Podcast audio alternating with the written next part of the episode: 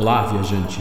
Crossover é o evento onde dois ou mais heróis se encontram para lutarem contra o mal. Porém, nem sempre eles têm a mesma opinião.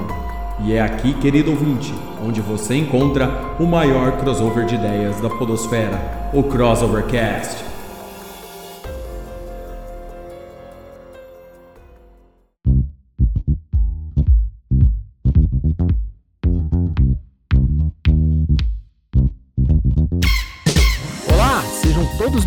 Bem-vindos a mais um Crossovercast, o podcast que é um crossover de ideias que faz parte do site www.crossovernerd.com. Eu sou Léo Palmieri e se tudo acabar em Mad Max, vamos estar na vantagem. De um bunker no bairro mais perigoso de Rio Preto está nosso químico e sommelier de animes, Pedro Fusaro.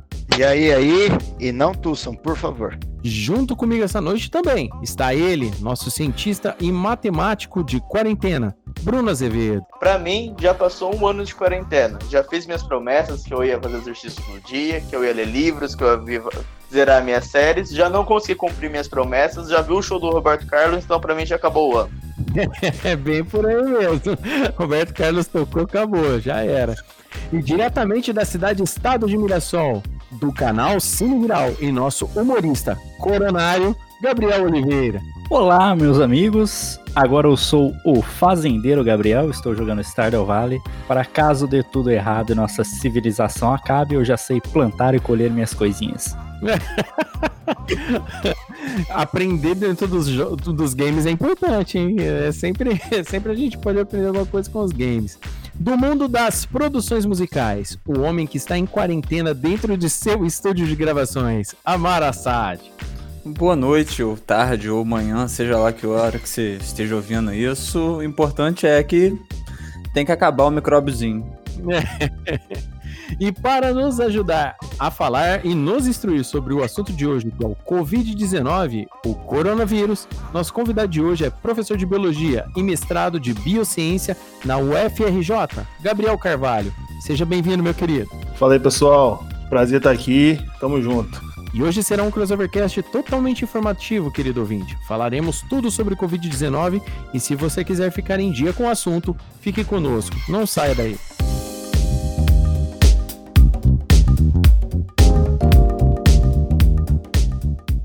Olá, meu nome é Gilbert Sheber e sejam todos bem-vindos ao Cine... Não, sejam todos bem-vindos ao Crossover Cast, sim. É... Como, como é o nome, Marcelo? Podcast. Mas o que, o que é? É como, como um rádio, sim? Ah, entendi. É, o Crossovercast é o podcast do site Crossover Nerd. Eu apoio muito o projeto destes meninos muito bons para a cultura eh, geek, como chamamos. hein? Então, se você também apoia, por favor, faça sua inscrição no Catarse, que é o site para você apoiar o Crossover Nerd e o Crossovercast. É só você acessar catarse.me barra crossovernerd ou então você acessa o site crossovernerd.com e procure pelo Apoie-nos no Catarse. Então, inscreva-se na nossa rádio e apoie-nos no Catarse. Então, hoje, para falar sobre esse assunto super importante, que infelizmente está na moda, que é o Covid-19, está aqui com a gente hoje Gabriel Carvalho, professor de Biologia e mestrado de Biociência na UFRJ, para falar com a gente sobre esse assunto. Gabriel Carvalho, fala um pouquinho de você, sobre seu trabalho, como é que funciona, conta um pouquinho da sua vida para gente. Fala aí, pessoal. Então, é, eu fiz biologia aqui na, na minha cidade, né, em Campos, na Universidade Estadual do Norte Fluminense. Depois fui, fui para Macaé estudar na UFRJ, fazer mestrado lá. E lá eu comecei a me especializar na parte de bioquímica, né, parte de farmacologia, bioquímica, é, mais voltado para a parte humana, assim, da biologia, entendeu? E agora eu estou fazendo é, doutorado na UENF também. Estou começando a estudar os micro-organismos, na verdade, um, uma proteína que tem ação aí contra esses micro-organismos e a gente está fazendo alguns testes. E, e é isso aí. Tenho uma certa experiência aí também com modelagem molecular, parte de desenvolvimento de medicamento e etc. Ah, bacana. Então, muito obrigado, Gabriel, por você estar vindo aqui para conversar com a gente sobre esse assunto muito, muito é, polêmico ultimamente, né? Porque infelizmente é, nosso mundo como um todo mudou, né? E tá difícil para muita pois gente é. se adaptar nisso daí, aceitar essa nova realidade. Mas hoje a gente vai conversar sobre, sobre como, como que tá essa doença, que patamar que tá, como que estão seus estudos para a gente entender sobre isso daí. Então vou, vou, vou, começar com a pergunta mais básica e mais óbvia de tudo. O que é o Covid-19? De onde ele veio? Do que, que veio de fato o Covid-19? É, como como é, se ele é uma, um desenvolvimento, quem sabe se ele, é, se, ele tem, se ele é primo de alguma outra doença que já teve, se é só uma, é, se é só uma, uma gripe oriunda de, de algum outro detalhe. Você poderia explicar para gente? É, o que, você acha? Tá na moda coronavírus, conspiração, a galera acha até que surgiu do nada, né? Tipo assim, um ataque alienígena. Mas é, o coronavírus sempre existiu, na verdade, né? E ele, ele é, não gera gripe, ele gera uma síndrome respiratória, né? E ele é um vírus, né? E o vírus, muitos dizem que ele não é um ser vivo. Tem muitas pesquisas que defendem a pesquisadores né, que defendem a, hipótese que o, que o vírus ele não é um ser vivo, tem outros que é, denominam esse, esses vírus como um, um, grupo de ser vivo. É isso aí, ele veio, ele veio assim, ele existe em várias partes do mundo, entendeu? É, mas esse Covid agora, esse Covid-19 que a gente está vivendo esse, essa pandemia, esse problema aí, é, grandes grande parte dos indícios mostram que veio da população de pangolim, que é uma espécie de mamífero que tem na, na Ásia, né? Mas existe é, Covid em morcego, em rato, em tudo. É, esse 19 é um que deu brecha para a gente para acontecer essa pandemia, né? Saiu do controle, vamos dizer assim. Entendi. Então, na verdade, não é, é não, não, é uma parada tipo, ah, só porque o cara come, só porque alguém resolveu dar uma mordida no morcego que a parada lastrou. Então, é qualquer outro mamífero teria essa predisposição a, a, a carregar esse vírus, é isso?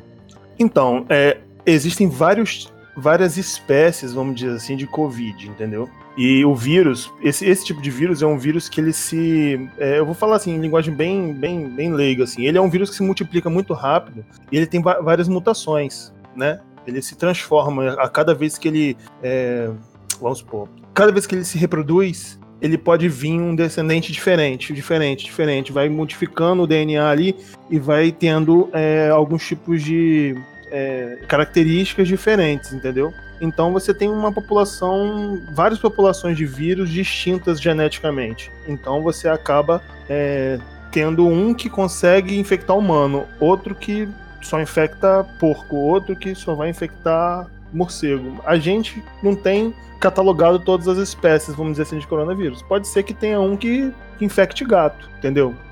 Cachorro, Entendi. boi, porco. É, e não pegue em humanos, no caso. Pegaria só nesse, nesse animal é, específico.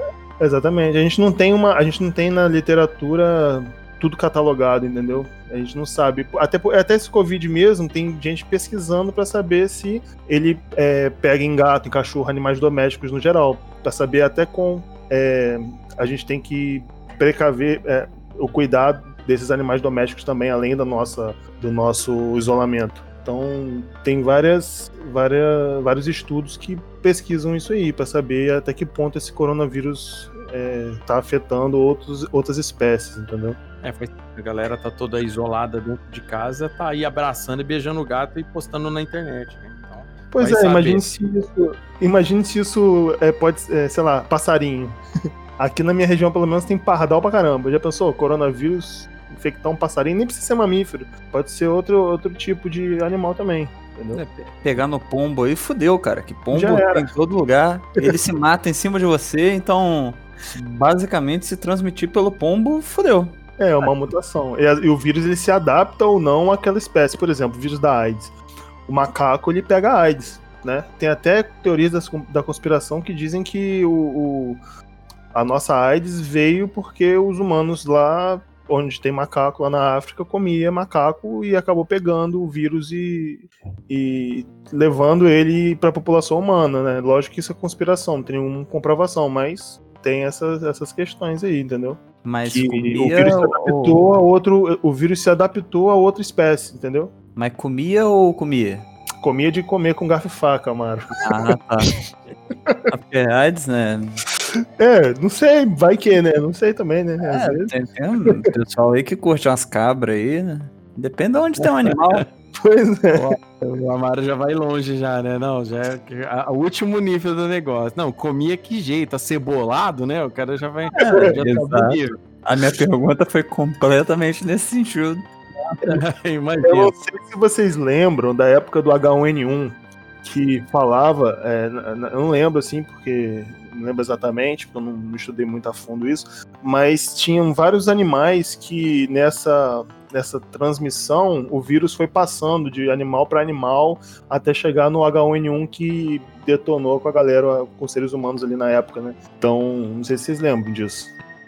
A gente lembra sim. Foi uma coisa bem recente, assim, que é, é assim, o vírus, na verdade, cara, ele, ele se reproduz como? Ele, ele não tem, não é uma célula, né? Ele é um, um boloto de proteína, vamos dizer assim, com um DNA dentro. E essas proteínas, elas é, servem, na verdade, para abrir o caminho do vírus e entrar na célula. Fora da célula, o vírus está como se estivesse morto. Ele fica aí por muito tempo sem atividade metabólica nenhuma. Quando ele entra na célula, ele usa o metabolismo da célula para poder é, para poder pegar o DNA da célula, os materiais genéticos que tem ali e transformar no próprio DNA dele, entendeu? E aí ele vai e constrói aquela armadurazinha de proteína de novo e libera vários vários vírus aí no, no sistema, entendeu? Ele não tem metabolismo, ele é um ele é um como se fosse um, sei lá, como que eu posso usar um exemplo? O minério? Rapaz, não é bem minério, é como se ele fosse um. É, não é. aqui. Um- um- uma comparação. Não, não é bem. Sei lá, é como se ele fosse uma parada. É, é, pode, pode se pensar assim, como se ele fosse um, um pozinho mágico que entra na parada ali, causa um efeito e transforma, transforma a célula no que ele quer. É meio isso. Porque assim, o, o coronavírus, por exemplo, por que, que a galera tem que lavar a mão? Porque tem o pozinho do vírus tá ali, entendeu? Se você colocar ele nas células que ele tá apto a infectar, que são as células do sistema nervo, eh, do sistema respiratório, desculpa, ele vai, né, você bota na boca, bota no nariz, ele vai entrar nessas células e vai começar a proliferar, entendeu? É meio isso que acontece. É, eu queria saber que tá tendo toda aquela discussão dos remédios, da cloroquina, da vacina e tudo mais, e como que faz para descobrir um novo remédio ou para testar um remédio para saber se ele funciona ou não? Rapaz, então, é, remédio. Na verdade, a gente tem, tem duas questões aí, né? A vacina e o remédio para tratar os sintomas, vamos dizer assim. É, para você fazer um remédio que trate os sintomas, isso aí a gente tem muitos remédios já que fazem isso no mercado, né? Por exemplo, você tem febre por causa do coronavírus, você vai usar um remédio que abaixa a febre. Aí o que acontece? Quando você usa um medicamento desse tipo, você tira os sintomas que incomodam e deixa o seu corpo assim, é, com, com aquele alarme, né? Você meio que faz seu corpo voltar a produzir imunidade e detonar aquele vírus por si só. Ou aquela bactéria, ou aquele, aquela doença por si só. Para isso que na verdade serve um remédio, que você toma um Tilenol, por exemplo. É, você toma o Tilenol para parar a dor de cabeça. Pode ser que seu corpo regenere lá um, um, um, pequeno vaso que rompeu lá no cérebro e automaticamente fica tudo bem. Mas pode ser que ele não consiga fazer isso por si só. Aí vai ter que ter uma, um, uma fazer uma cirurgia, alguma coisa do tipo. Então o remédio funciona meio que desse jeito. Você meio que é um, uma parada paliativa, assim, para tirar os sintomas e tal. Agora, a vacina, como que funciona a vacina? A vacina você vai pegar um pedacinhos desse vírus é, inativo, vamos dizer assim, colocar no nosso corpo para poder o seu sistema imunológico gerar anticorpos contra aquilo, certo? Aí o seu corpo também vai vai detonar o, o, o vírus quando ele entrar. Só que assim, uma coisa você vai direto no sintoma para poder seu corpo fazer, que é o caso do remédio, e o, o caso da vacina você na verdade dá lá a arma para o seu corpo é, combater, entendeu? É como se o remédio fosse o tanque, okay. como se o remédio fosse o tanque e, o, e a vacina fosse o healer, tá ligado? esse, exemplo, esse exemplo aí ficou claro. É, a vacina é tipo uma espécie de homeopatia que funciona, né? Rapaz, é, é parecido. É, é que parecido com isso. É, apesar da homeopatia ser açúcar, é. Não querendo dizer que é açúcar, mas então, da açúcar que estamos falando, Há controvérsias. é.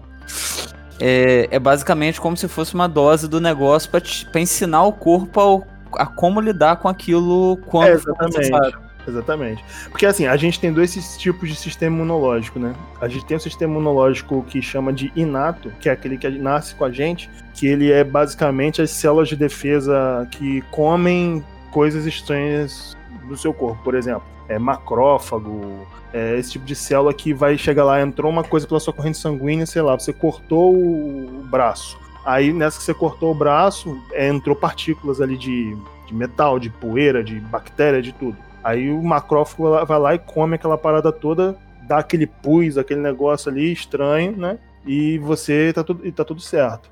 Já a, imunidade, a outra imunidade a gente chama de imunidade adquirida, que a gente não nasce com ela. A gente vai adquirir essa imunidade à medida que a gente vai vivendo e se expondo ao que a gente chama de antígeno, que é o que, por exemplo, uma poeira, uma, sei lá, um ovo que você come, um camarão que você come, aquilo ali vai gerar um antígeno no seu corpo que você vai combater, no caso da alergia, por exemplo.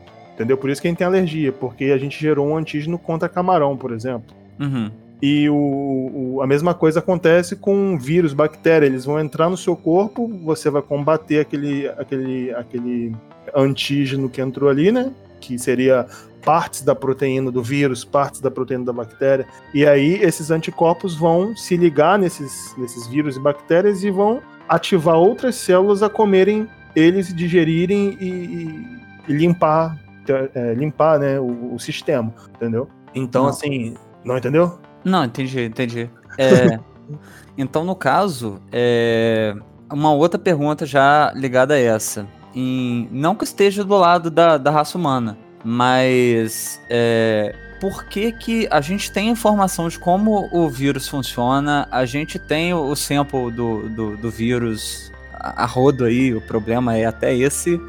Por que, que a pesquisa de, de vacina é, demora tanto e o que é, e quais etapas que, que são necessárias e para quando que a gente pode esperar uma vacina? Rapaz, então, é, essa questão do coronavírus é o seguinte.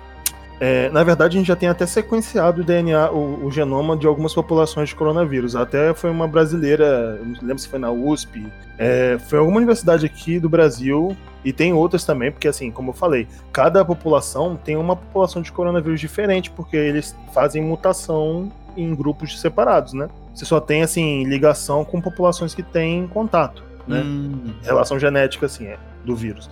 Mas no grande grupo do Covid-19, porque assim, vamos botar aí 99% do DNA do Covid-19 ele é igual para todos. Esse 1% de diferença é varia, vagabundo. varia de população para população no mundo, vamos dizer assim.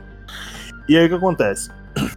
Quando você é, tem essas informações, você começa a pensar em quê? Em pegar partes desse vírus e transformar em vacina, como eu falei, né? De aplicar no- na pessoa e testar. Só que tem partes que são, é, vamos dizer assim, tem partes que o vírus faz a mutação, né? Então essa parte é diferente. É, e aí, quando você faz uma vacina com aquilo ali, é, um mês depois, esse vírus já mudou a, ge- a genética dele, e aquela proteína que tinha lá, que ele que era diferente, já mudou, já não é mais aquela. Aí você tem que fazer uma outra vacina.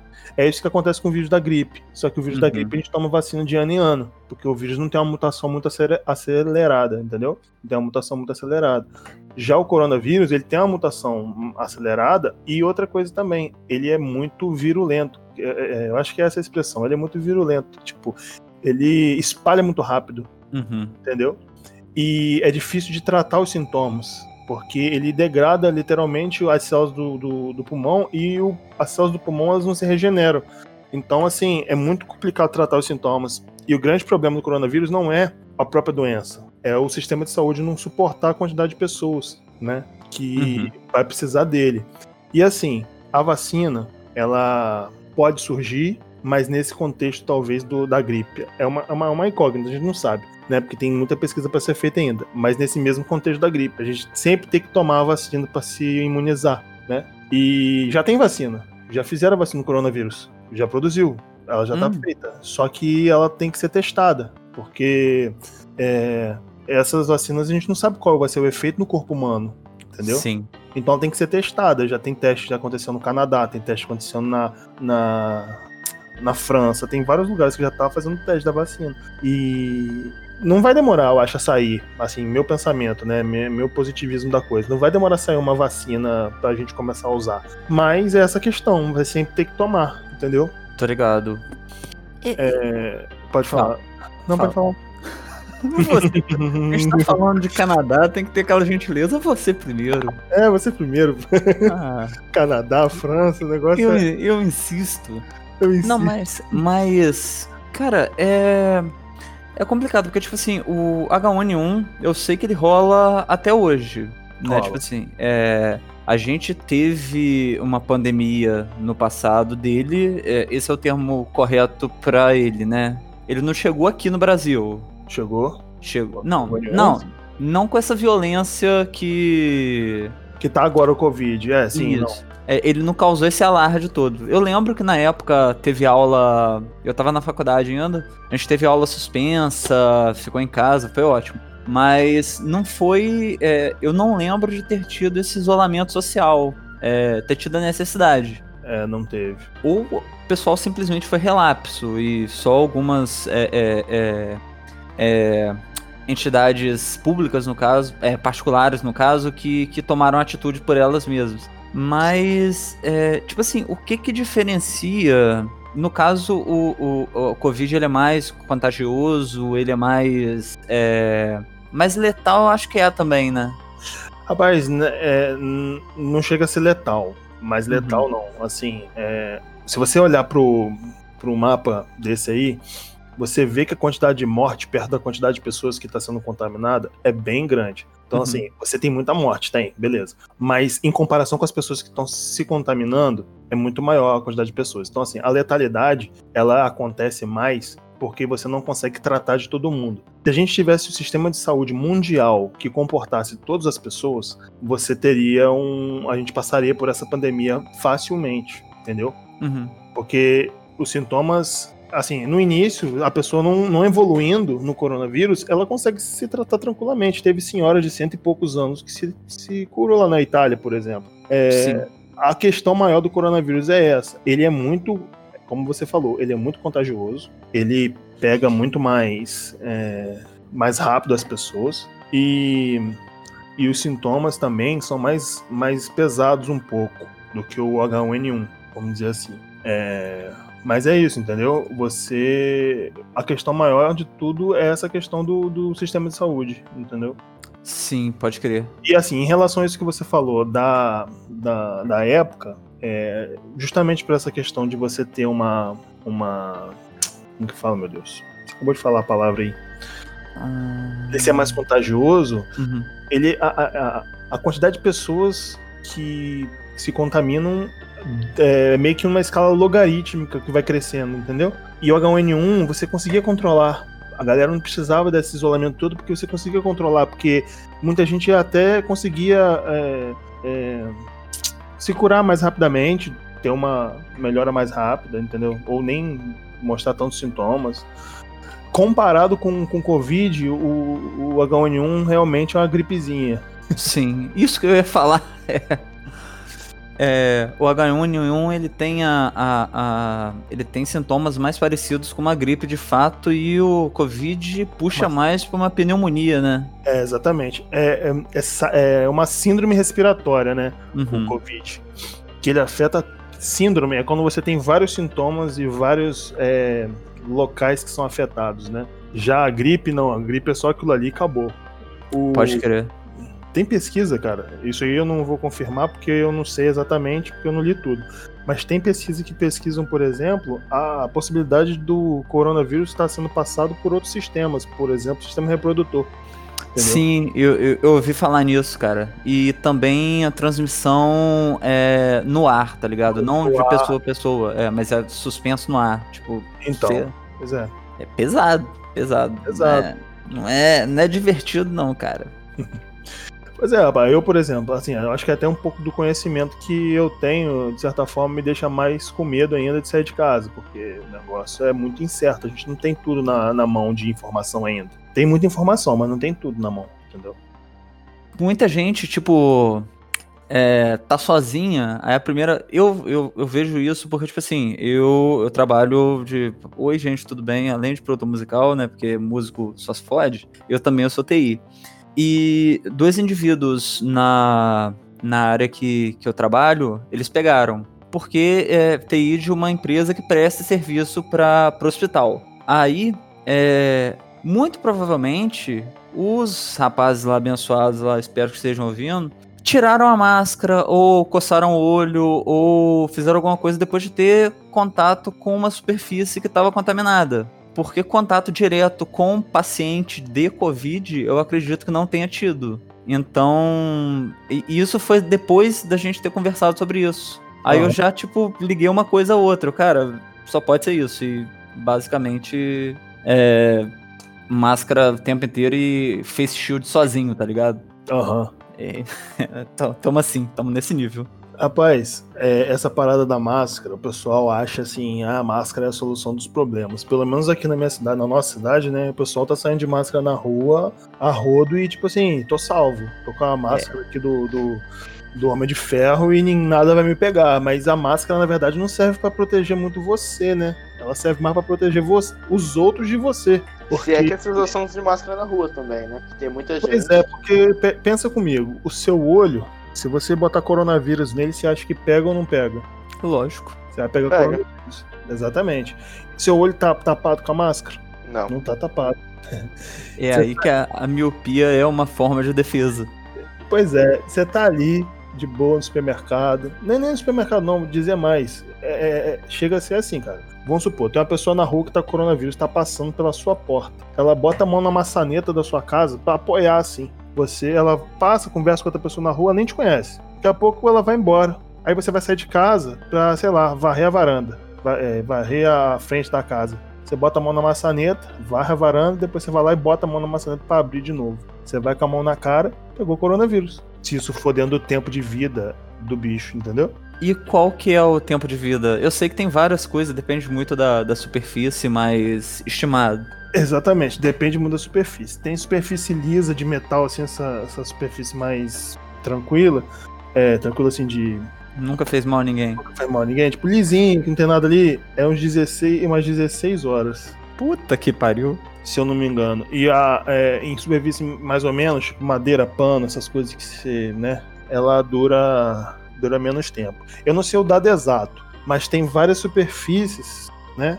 é, que tem a, a, quantidade que fizeram os testes, né? E, e tem a quantidade de horas que fica vivo. Só que tem estudos aí que mostraram que fica vivo em três dias, por exemplo. Então a gente fica meio que sem saber o que fazer, entendeu? É. A questão é o quê? É uma parada que eu tenho certeza que mata o vírus, o sol. Uhum. Se aquilo ali tá pegando sol o dia todo, mano, o vírus não vai viver nem três horas ali. Isso aí é com certeza, né? Porque proteína ela degrada com temperatura e com ultravioleta. E ele é feito de proteína, então aquilo ali vai degradar, entendeu? Então vamos supor, você tá aqui na sua cidade, aqui em Campos, por exemplo, faz muito sol. É, a calçada tá porrando sol em cima. Se você lamber a calçada, você não vai pegar coronavírus, entendeu? Porque ali já matou o sol, o sol já matou, entendeu? É, tem uma, uma galera aqui na cidade que, não sei se você já viu, Amaro, Hum. que tá botando vários galões de 20 litros com a mangueirinha e botando um sabão, tipo detergente do lado, assim, pro pessoa, morador de rua e tal, passar ali e lavar a mão. Pode crer. Isso ajuda pra caramba, porque geralmente você bota a mão na cara, você não bota o cotovelo na cara, nem o pé na cara, você bota a mão. Sim. Então, é, no passado, a gripe espanhola, por exemplo, foi muito que foi controlado, foi por causa da questão da lavar a mão, entendeu? Porque a questão maior é essa, num supermercado, por exemplo, você vai lá fazer sua compra, a pessoa tá lá passando, né? Ela tá de máscara, todo mundo de máscara, beleza. Coça o olho, coça a boca, ajeita a máscara, passa o coronavírus no açúcar. Aí você vai lá, bota a mão no açúcar. Beleza. Você tá com coronavírus na mão ali. Se você botar na cara, se ferrou. Então o certo é o quê? Você não botar a mão no rosto, em hipótese alguma, quando você sair de casa. E caso você precise colocar a mão em algum lugar, você tem que ter um vidrinho de álcool na mão, no bolso, sei lá. Aí você pega, esse álcool, limpa a mão e lembra de limpar o vidro de álcool, né? Porque se você botou a mão no vidro de álcool com coronavírus, depois que você tirou a mão, tá com um vírus ali ainda, entendeu? Então você tem Hum. que passar álcool ali também. E É, aí rapaz. e seguir em frente. Isso é uma coisa que eu faço, cara, que eu sempre, tipo, quando eu vou calibrar pneu, que eu tô com o pneu do meu carro, tá uma merda, isso aí tem é pertinente ao assunto do podcast.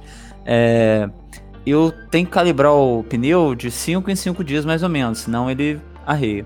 Aí eu tô indo calibrar demais. Às vezes eu tiro o carro só pra isso, às vezes eu só saio de casa pra isso. Aí eu faço o rolê lá e depois eu passo álcool na mão, aí direto eu boto o vidro de volta dentro do carro e esqueço de passar nele, tá ligado? Sim, pois é. Aí é tipo, é, é- é- a- aí eu acostumei a, tipo, meio que limpar a mão com ele, tá ligado? Aham. Pra tentar é, criar um hábito, pra deixar tudo no automático, porque a vida funciona melhor no automático. É, com certeza. Tipo assim, é, e você, por exemplo, a gente fica meio parecendo que isso é psicose, né? Mas a questão é que a gente não tem um conhecimento suficiente ainda pra dizer que o- quanto tempo exato ele vive naquela superfície exata do pacote de açúcar, Uhum. entendeu? Não tem como a gente dizer isso. A única arma que a gente tem na mão é o nosso próprio cuidado, que é lavar a mão e antes de botar no rosto e antes de botar em alguma coisa que contamine alguém. Então, assim, é, você. Isso, na verdade, é uma prática que a gente usa no laboratório. Porque, vamos Uhum. supor, a gente está fazendo uma análise de DNA de humano.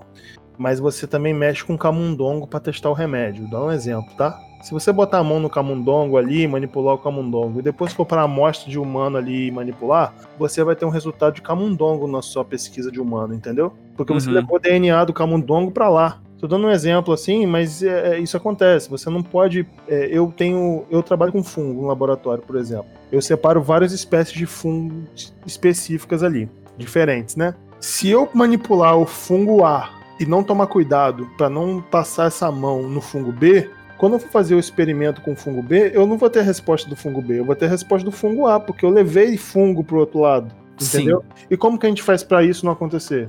A gente passa álcool na mão toda hora. Sempre que a gente vai passar de um fungo pro outro, passa álcool, passa álcool. Porque é, isso, na verdade, é uma forma que a natureza tem de reprodução, de variar a reprodução. É a mesma coisa a planta. Se você pegar uma planta, você acha que a flor ela se reproduz como? Ela pega um pólen, um passarinho vai lá, chega perto da flor, pega o pólen de uma e leva para outra flor. Em outro lugar, se duvidar, em, outra, em outro bairro. Para você poder reproduzir. A flor não fica parada, a planta não Uhum. fica parada. Quem que vai fazer o- a reprodução dessa, dessa planta? Então, isso é uma coisa da natureza mesmo, entendeu? E a única forma da gente fazer isso, cara, é, querer- é fazendo essa limpeza de mão, entendeu? Exato. É, assim como a, a planta, o vírus estava lá na China lá e que, que teve o talento de trazer. Pois é, mas a gente, É. fala, a gente fala muito da China, né? Mas assim, a- a- o vírus tá na porra do mundo todo, entendeu? Né? É, tem pesquisa que diz que o primeiro vírus estava lá nos Estados Unidos. Lógico que tem aquela Sério? questão da conspiração. É, tem a questão da conspiração. Mas não é uma, uma coisa específica da China, vamos dizer. Vamos pegar um exemplo pra você aqui. Aqui em Campos, por exemplo, tem um costume do pessoal comer jacaré do Rio. Sim.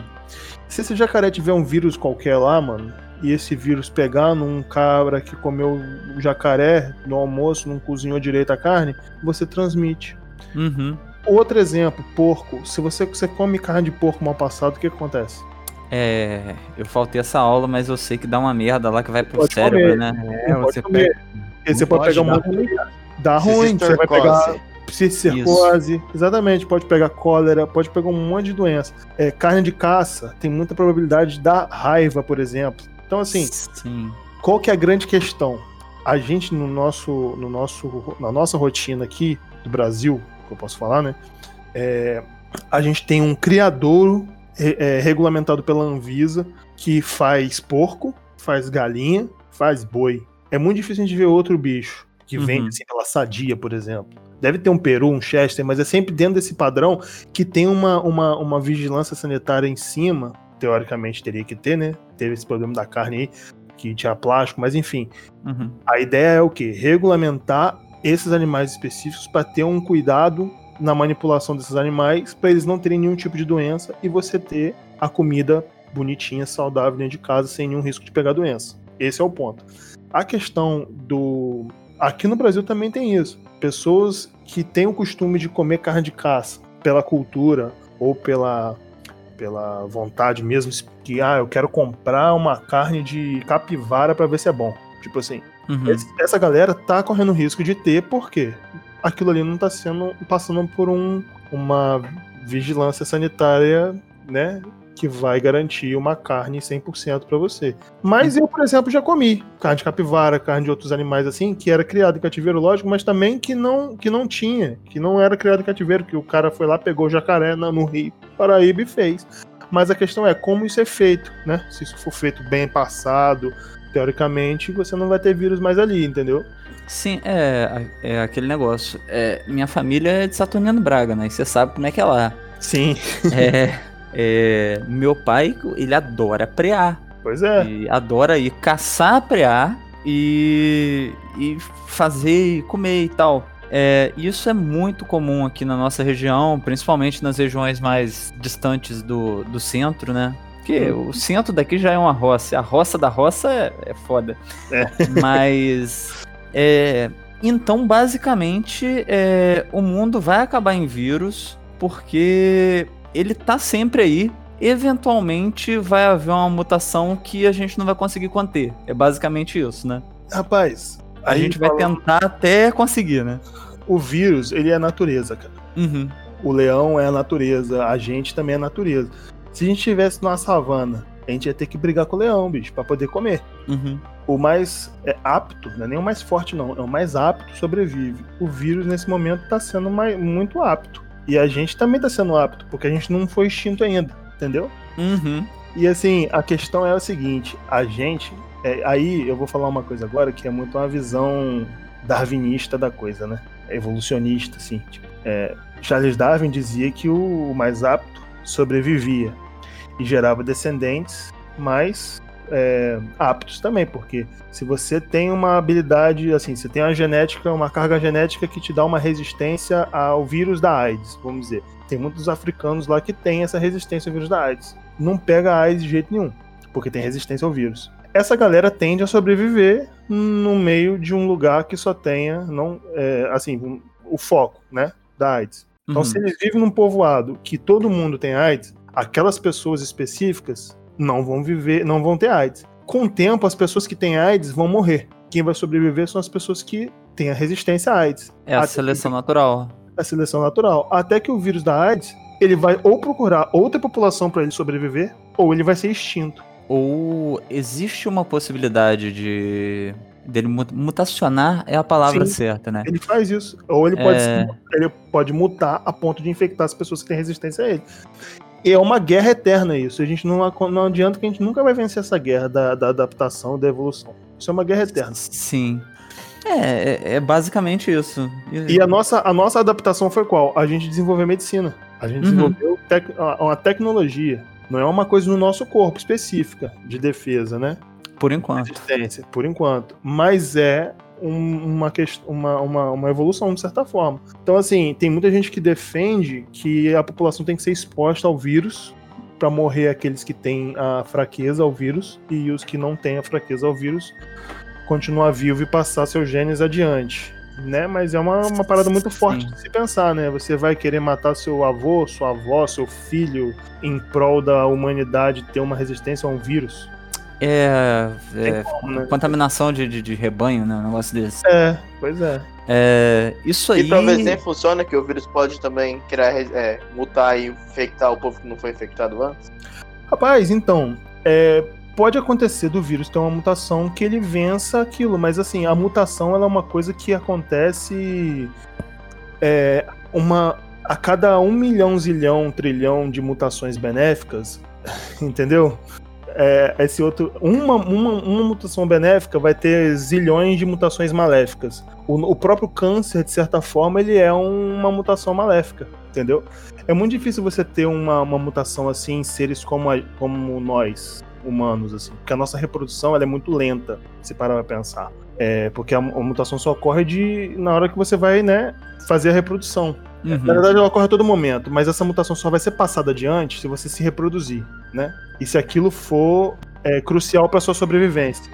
Já uma bactéria ou um vírus, eles se multiplicam de uma forma tão exorbitante que você tem uma a mutação acontece ali muito mais rápido. Ela é passada para outra geração, quer dizer, muito mais rápido, entendeu? É, vamos supor, você pega lá um, ó, pega um copo de iogurte e deixa fora da geladeira. Você acha que aquilo ali vai estragar em quanto tempo?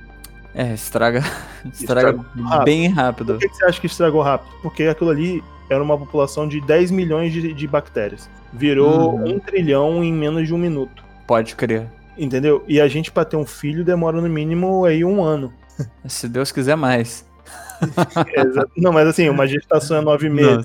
Ving... é, pra você fazer o filho vingar, então é nove meses aí, pelo menos, e um ano pra você ter o próximo filho, entendeu?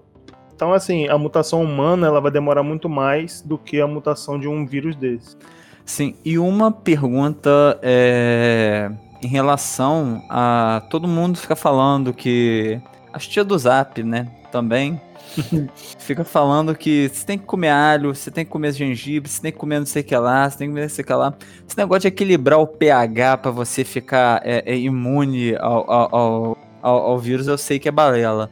Mas até que ponto você tá com uma imunidade ok pode te proteger do vírus é, no sentido de. Claro que quanto melhor for teu condicionamento físico, mais difícil é você ter alguma coisa grave relacionada a isso. Ou não, né? Me corrija se eu estiver errado.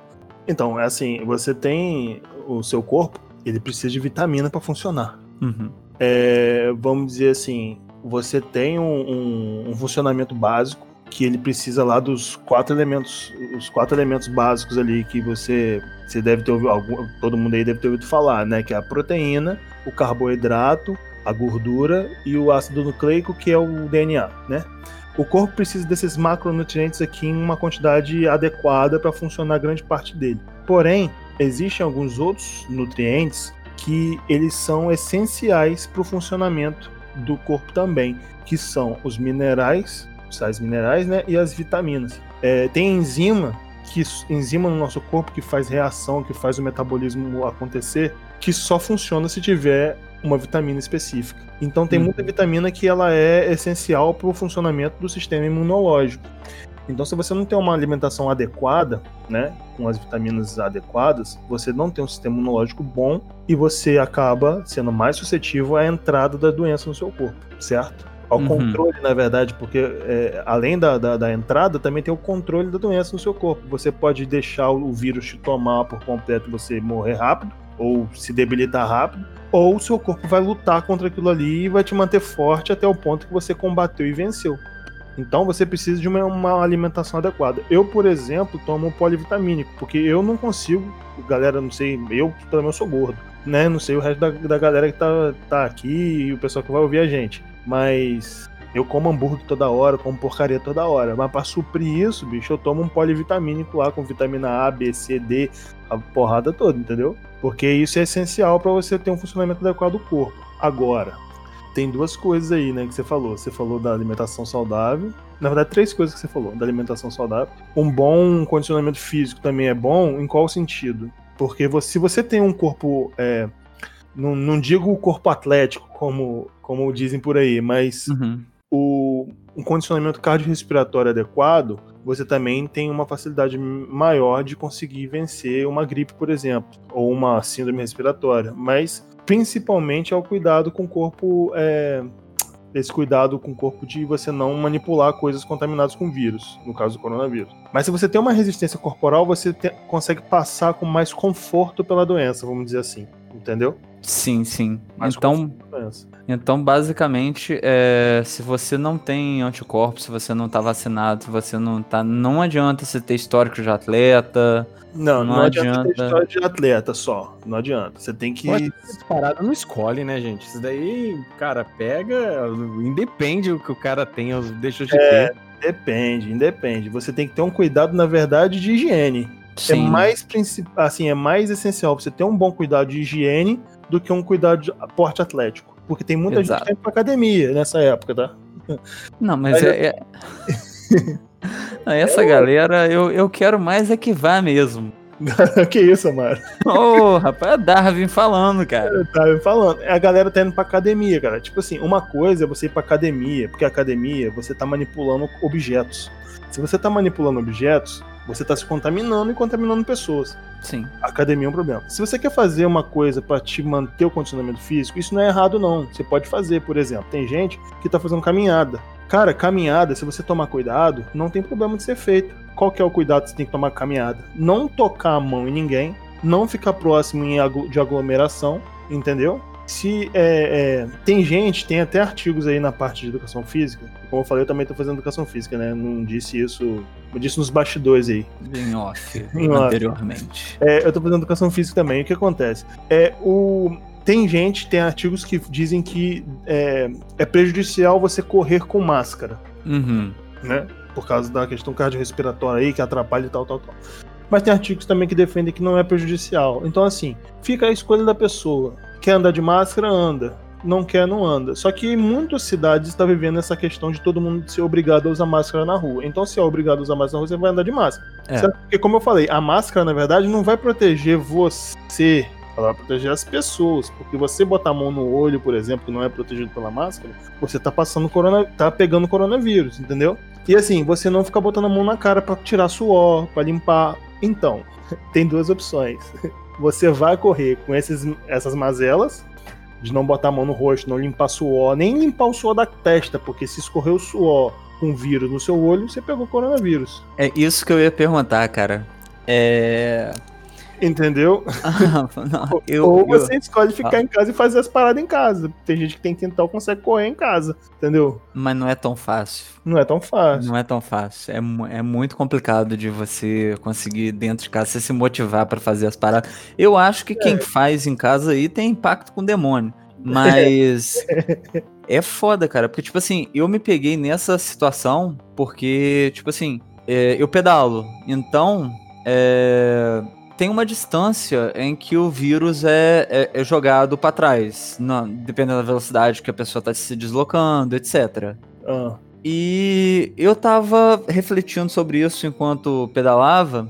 é, graças a Deus não vendo OVNI algum, remetendo ao, ao anterior episódio aí.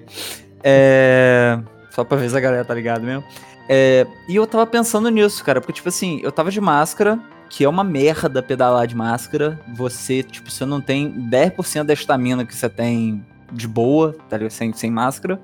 E eu tava sentindo que o, o suor que, que, que tava na minha cara, mesmo eu não passando a mão na cara, ele tava escorrendo. exatamente. Então eu senti aquela sensação de que nada pode me salvar, tá ligado? Cara, que é uma dica. Assim, eu Hum. dou uma dica pra todo mundo. Isso aí eu posso falar tranquilamente que é uma dica boa. Cara, se a pessoa tem uma bicicleta, assim, a melhor opção é você fazer qualquer tipo de atividade dentro de casa. Se a pessoa tem uma bicicleta, cara, procura no Mercado Livre. Pode fazer propaganda aqui, Léo? Do Mercado Livre só. Manda ver. Então, procura numa- num site desse de compra, cara, numa, numa, no Mercado Livre, tem um suporte que você coloca na roda de trás da bicicleta ali, é como se fosse um triângulo, sabe? Lembra Hum. aquelas máquinas de fazer abdominal? A máquina não, aquele negócio do chão, que você, é tipo umas barras de ferro que você só puxa assim, fazer abdominal. É tipo um triângulo daquele ali, tá ligado? Que você, a coloca roda. você suspende a roda de forma segura, claro. Tem os bons, né? Tem os que conseguem fazer isso. Isso não é tão caro. Você coloca ali na bicicleta e manda brasa, bicho. Pedala, entendeu? Tem até um- uma coisa que dá pra você botar uma resistênciazinha ali, porque a roda, quando você pedala ela solta, parece que você tá Exato. na lua, né? Mas aí ele bota uma resistência ali como se fosse um freio que vai segurando a roda, entendeu? E você não consegue. E funciona como uma bicicleta ergométrica, cara. Sim. E você tá ali pedalando. Ah, pô, mas eu quero pedalar ao ar livre. Vai pra varanda. Fazer o quê? Se a pessoa não tem isso, cara, infelizmente você corre mais risco na rua, cara. A não ser que você vá para um lugar de carro. Tipo assim, você sai de casa de carro com transporte seu, bonitinho, fechado. Vai lá pra um lugar ao ar puro, que não tenha ninguém passando lá, que é um lugar deserto. Aí você pode correr à vontade. Aqui o pessoal, por exemplo, vai. é, sei lá, vai correr, vai no, no- no- no morro que tem aqui. Aham. Qual que é a questão? O problema é que esse morro fica superlotado de gente, então não pode ir. Mas se tiver um lugar puro que não tenha gente, sei lá, uma roça qualquer aí que não tenha ninguém, mano, ma- manda brasa, entendeu? Pode Sim. ser, pode ser feito. Você não vai ser contaminado no meio ambiente assim, livre. Não vai ter Não, nenhuma v- aglomeração. vamos, vamos dar nome aos bois. Aquilo que aconteceu no, no, no rato lá foi um, um crime, né, maluco? É, foi um crime, porque lo- superlotou o, o, o, o, o, morro, cara. Ele tem uma, uma parte ali que é plana, né? Que as pessoas conseguem tirar foto, fazer as coisas todas. Cara, tinha mais de. Rapaz, acho que tinha umas 500 pessoas no mínimo naquele morro ali, bicho, nesse dia. Tiraram foto, foi uma doideira. Balada, porra. balada, fizeram festa, entendeu? Aí, aí não rola, aí não rola. Aí o risco é grande.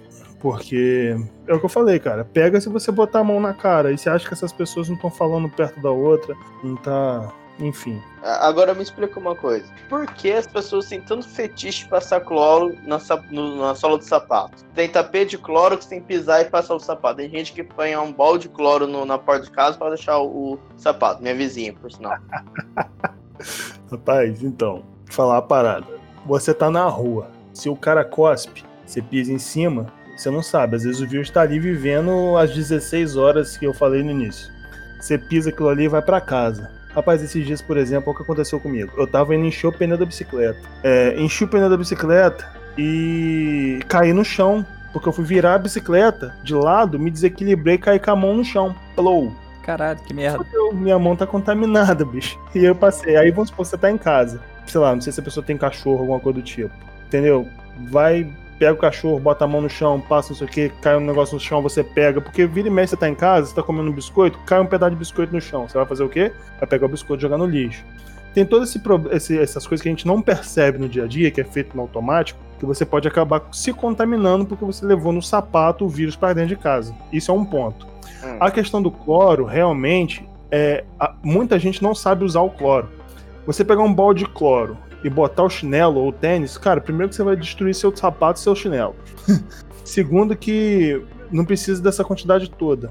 Uma coisa simples que a pessoa pode fazer é você pegar um litro de, de, de água, botar uma colherzinha de sopa só, cara, de, de cloro, misturar aquilo ali vai ficar bem diluído. E você faz o quê? Pega um borrifadorzinho igual de você bota de álcool, esse negócio de amaciante. Quando você chega em casa, bicho, você pega no, na sola do sapato e tch, tch, tch, dá uma espirrada ali. Ou, se for mais fácil pra pessoa, deixar o cloro ali no tapete também. Isso é válido, né? Botar um paninho com cloro. Você só passar ali o, sapato, matou o vírus ali, entendeu? Porque o cloro, eu vou te falar que ele é mais eficiente que o álcool em certas ocasiões. Por quê? O álcool ele evapora muito mais rápido.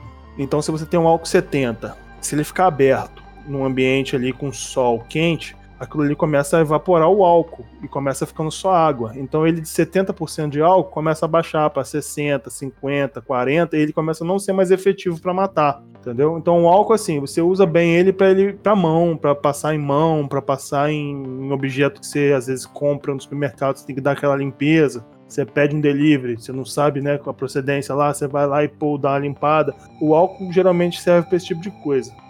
É, o cloro já é para coisa mais que, assim, não vai, não tem problema você passar que não, assim, não vai estragar, por exemplo, a sola de um sapato, você limpar uma superfície, tipo um piso, é, entendeu? Esse tipo de coisa. E, numa, e você não precisa botar álcool, ah, álcool não, desculpa, cloro 100%, você bota só nessa concentraçãozinha que eu falei, entendeu? E tem algum tempo de ação pro cloro agir? Ou, tipo, você colocou Rapaz, e já tá livre? Não, então, você ele vai enquanto tá úmido ali, tá funcionando. O problema é que não pode, tem que trocar de certa forma é, ele também, né? Ele dura mais tempo que o álcool, mas tem que trocar de tempo em tempo, entendeu? Porque ele vai começar também a evaporar, né?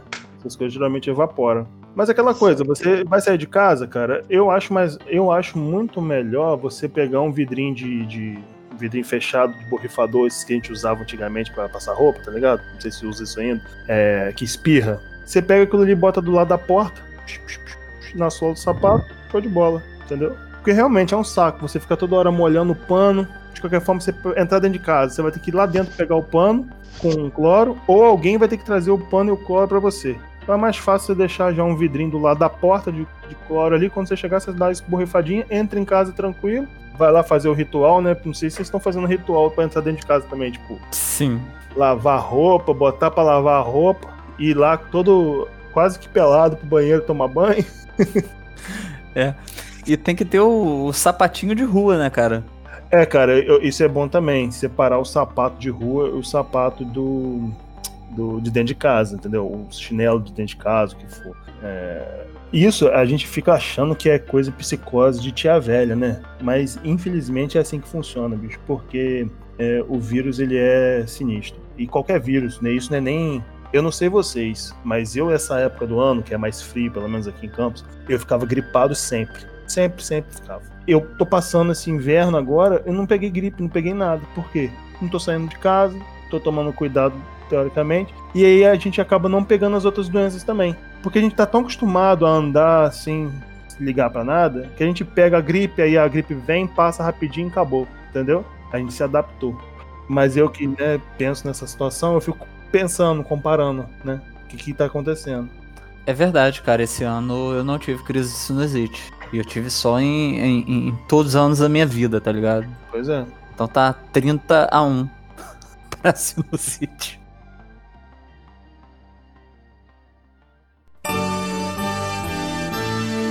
You got the touch. You got the power.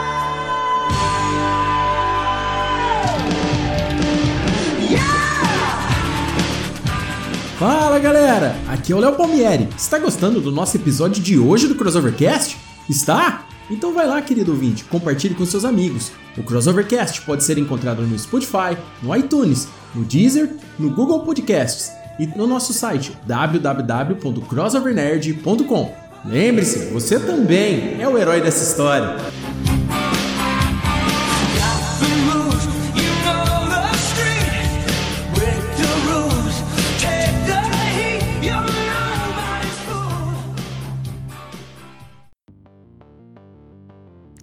Não, nem, nem precisa perguntar se acha, né? Porque com certeza tá tudo errado. Mas você, como um cara aí mais assíduo do assunto, quais, quais são os principais defeitos nessas medidas governamentais que têm sido tomadas? Tipo, antes do, do pico do negócio, ter feito todo o isolamento, é, ter feito todo o isolamento antes do pico, e agora que chegou no, no alto, começa essa flexibilização e tudo mais que poderia ter sido alterado para não dar tanta cagada assim, né? E se você tá sabendo de algum outro país, algum estado, governo que tenha, tenha feito uma coisa mais certinha que poderia ter seguido como exemplo. Cara, então, é, primeira coisa que eu acho que deveria ter sido feito de imediato, tipo assim, surgiu o coronavírus. A ideia do coronavírus. Cara, fecha aeroporto, fecha porto, fecha todas as fronteiras. Por quê? Você vê os países que saíram primeiro da pandemia.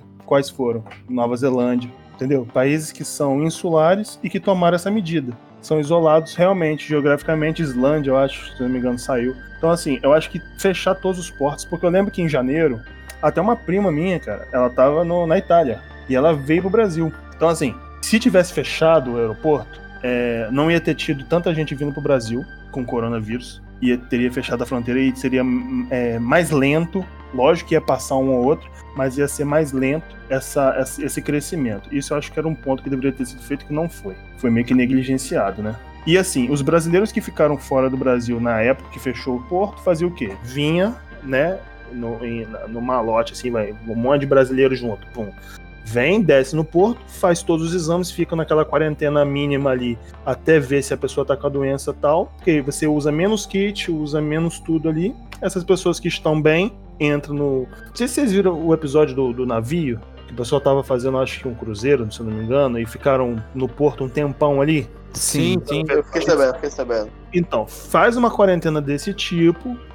É, é uma coisa urgente, cara. A gente tá começando um problema enorme. Então vamos lá. Vamos fazer desse jeito rápido para poder minimizar os efeitos negativos. Beleza, esse é um ponto que deveria ter sido feito que não foi feito. A galera foi pro carnaval e estourou tudo e dane-se, né? Isso é um ponto. É, Outro ponto, eu acho que é o seguinte: os governantes, independente do- da ideologia política, todos estão preocupados com a eleição de outubro. Então, ele- a, a tendência é essa: é liberar para poder ter eleição. Qual que é a questão? Eu acho que se, é ju- justamente essa frase. Se no começo foi tão arrochado o problema e agora que tá pior, não vai ter a, a- não vai fechar, não faz muito sentido, porque os hospitais ainda não, não são suficientes para atender todo mundo, entendeu? Então assim, é, continua fechando. Eu acho que também não é necessário ter um lockdown extremo. Pode ser uma coisa mais equilibrada. É, em algumas cidades, lógico, tem que ter o lockdown porque sai do controle. E, e correr atrás de infraestrutura. A gente precisa ter infraestrutura. Porque no momento que o Brasil disser assim, eu tenho tantos leitos, tantos hospitais vagos, tantos kits para fazer o teste. Dá para todo mundo da população. Se todo mundo ficar doente, pronto, fechou. Acabou. Só que acabou o coronavírus, você não tem que se preocupar mais com o coronavírus. Só que a gente não tá fazendo isso. Tá tendo desvio de verba de hospital, tá tendo essa merda toda. A China, por exemplo, tem outros países também que fizeram isso, não só a China, mas a China é que eu ouvi, é, que eu li a notícia, fez um hospital e isso também é um histórico da China, né? Eles fazem uma obra num instalar de dedo. Fizeram um hospital num instalar de dedo. Aqui no Brasil tem um hospital aqui de Campos, por exemplo, que fizeram ali no, no centro da cidade, fizeram um, como que fala, chama, Mário? É um centro de... É, você tá falando da beneficência? Não, não, não, ali na, na O- 28 ali. É o hospital de campanha. um hospital de campanha. Fez um hospital de campanha, é grande, mas. E outra coisa, esse hospital de campanha, se duvidar, ele é quase do tamanho do, do, do- do de um grande hospital que tem aqui na cidade. Você, tipo assim, tá lá parado, não tá funcionando, não estão botando pra agir. Então, assim, eu acho que tem uma lenga-lenga muito grande aqui na, na política pública brasileira, que fica muito numa burocracia, muito numa, numa, num desvio de verba, é muito dessa coisa e acaba não oferecendo à população. Então, se eles pararem um pouquinho de fazer esse tipo de coisa, mano, eu acho que funciona bem, entendeu? Eu acho que funciona bem. E não estão fazendo, né? Isso é um ponto que não estão fazendo. Mas fechar, cara, eu acho que assim, escola, por exemplo, é, é, cada, cada setor da sociedade, eu acho que você precisa ter uma visão diferente. Como eu sou professor de escola, é, eu penso no seguinte: tem uma cidade aqui vizinha da, da nossa, que é São João da Barra, que a prefeita dispone, assim, até agora foi só o que ela disse que vai fazer. Mas ela tem um histórico de fazer, quando ela fala. Vai dar um tablet com internet para cada aluno da escola acessar a internet e ter aula online, escola pública. Cara, dá para fazer isso aqui na cidade? Pode- Cara, a gente tem uma verba enorme, tem cidades que dá para fazer isso. Então é uma visão nessa questão da educação. Outra coisa, supermercado. Dá para atender com- por delivery? Cara, no Rio de Janeiro, pelo menos na capital, não sei se em São Paulo aí ou nas grandes cidades aí de São Paulo tem é, essa facilidade de delivery de supermercado. É uma facilidade muito grande de delivery de supermercado pô, nas capitais, nos centros. Por que, que isso não consegue ser feito no interior? Aqui em Campos, por exemplo, tem alguns supermercados que estão fazendo delivery, mas eles não, não fazem um serviço de qualidade. Então são coisas que poderiam se adequar também, né, nos setores específicos que não estão se adequando. Porque assim, eu acho a ideia máxima. Você conseguir fazer delivery em supermercado, não precisar nunca mais do supermercado. Ligar pro supermercado, ó, eu quero que traga aqui isso, isso, isso, isso, isso. A gente poderia estar usando esse coronavírus para evoluir, né? Mas aqui pelo menos tá difícil. Né? Aqui, Na verdade, tem que, na verdade, o mundo tem que mudar agora, né? O pessoal tem que se adaptar e muitos, É, muitas dessas adaptações vão ficar para depois da pandemia, provavelmente. Exatamente. Eu não sei se você tá entendendo assim o contexto mundial. A gente antes do coronavírus estava já começando uma guerra econômica. Essa, essa guerra econômica ela vem desde a Guerra Fria sendo uma, uma né, além da, da Guerra Fria, né, né, que teve a questão ideológica, mas também a guerra de tecnologia, que né, quem fazia o foguete melhor primeiro, entendeu? Quem fazia a bomba atômica melhor Uhum. primeiro. E a gente está vivendo agora uma, uma, uma econômica. Quem tem mais ações na bolsa, quem tem mais dinheiro, não sei o que, não sei o que. Beleza. Isso estava acontecendo antes do Covid-19. Agora está continuando acontecendo isso. É, e a gente tem que colher os frutos disso. Por que, que eu tô falando isso? Por exemplo, na Segunda Guerra Mundial, você teve um grande marco no mundo que foi a internet. Pô. Se não tivesse tido a Segunda Guerra Mundial, se não tivesse tido as, as coisas que aconteceram, não- enfim, a gente hoje não estaria falando aqui pelo Discord, porque não teria internet. Sim, com certeza. O desenvolvimento bélico é que proporcionou toda essa tecnologia que a gente tem hoje aqui. E não digo só bélico, assim, se o cometa não tivesse caído na Terra e os dinossauros tivessem sido extintos, a gente não existiria talvez. Então assim, a gente tem que aproveitar o momento de caos para tentar fazer o equilíbrio acontecer ou se ou evoluir, né? A gente tem que conseguir usar o caos para conseguir evoluir. Cara, é possível. É só a pessoa reinventar. Eu conheço um caso aqui em Campos, por exemplo, de um cara que foi mandado embora de um restaurante. O cara era cozinheiro. O que, que ele fez? Dia dos namorados, ele montou um buffet de Dia dos Namorados. Começou a vender delivery. Ele usou a casa dele, fez pratos requintados, porque o cara é formado, né? O cara é cozinheiro já de mão cheia e tal. Vendeu pra caramba, entendeu? Então, assim, as pessoas têm que saber se reinventar. Lógico que tem pessoas que começam a se desesperar e eu tô perdendo emprego, ferrou. Não sei o que eu vou fazer. Mas, cara, de braço cruzado não dá pra ficar, dá? Não dá, cara. Tem que se reinventar, eu acho. Então, assim, é, é complicado porque o governo não ajuda em, em todos os aspectos. É, ah, beleza, tá dando 600 reais. Mas, cara, não é só 600 reais que ajuda. Eu acho que você desburocratizar o sistema é mais vantajoso do que você dar 600 reais. Sim, com certeza. Com certeza Entendeu? tem que mudar esse o, o acesso às coisas deveriam ser totalmente liberadas, é, mudar a desburocratização. Eu acho que na verdade é uma coisa que já deveria ter acontecido aqui no nosso país há muito tempo, porque hoje você não monta empresa, você não trabalha é, sem esse monte de burocracia. É horrível. Exatamente, cara. Você não consegue trabalhar. Você não consegue. é, é, por exemplo, é, cara, num- numa simples. Numa simples questão, deixa eu pensar aqui. É, se você quer montar uma, uma empresa e você quer, por exemplo, é, se cadastrar no iFood, eu acho que você tem que ter CNPJ. E pra você tirar um CNPJ, como que faz? É, É uma tem que burocracia do caramba. Não sei, o, mais se tem fa- o mais fácil é você ser MEI. E MEI. você ser MEI, é tipo assim, é, eu não posso estar falando merda, mas eu acredito que pra você é, poder fornecer comida, você tem que ter um alvará.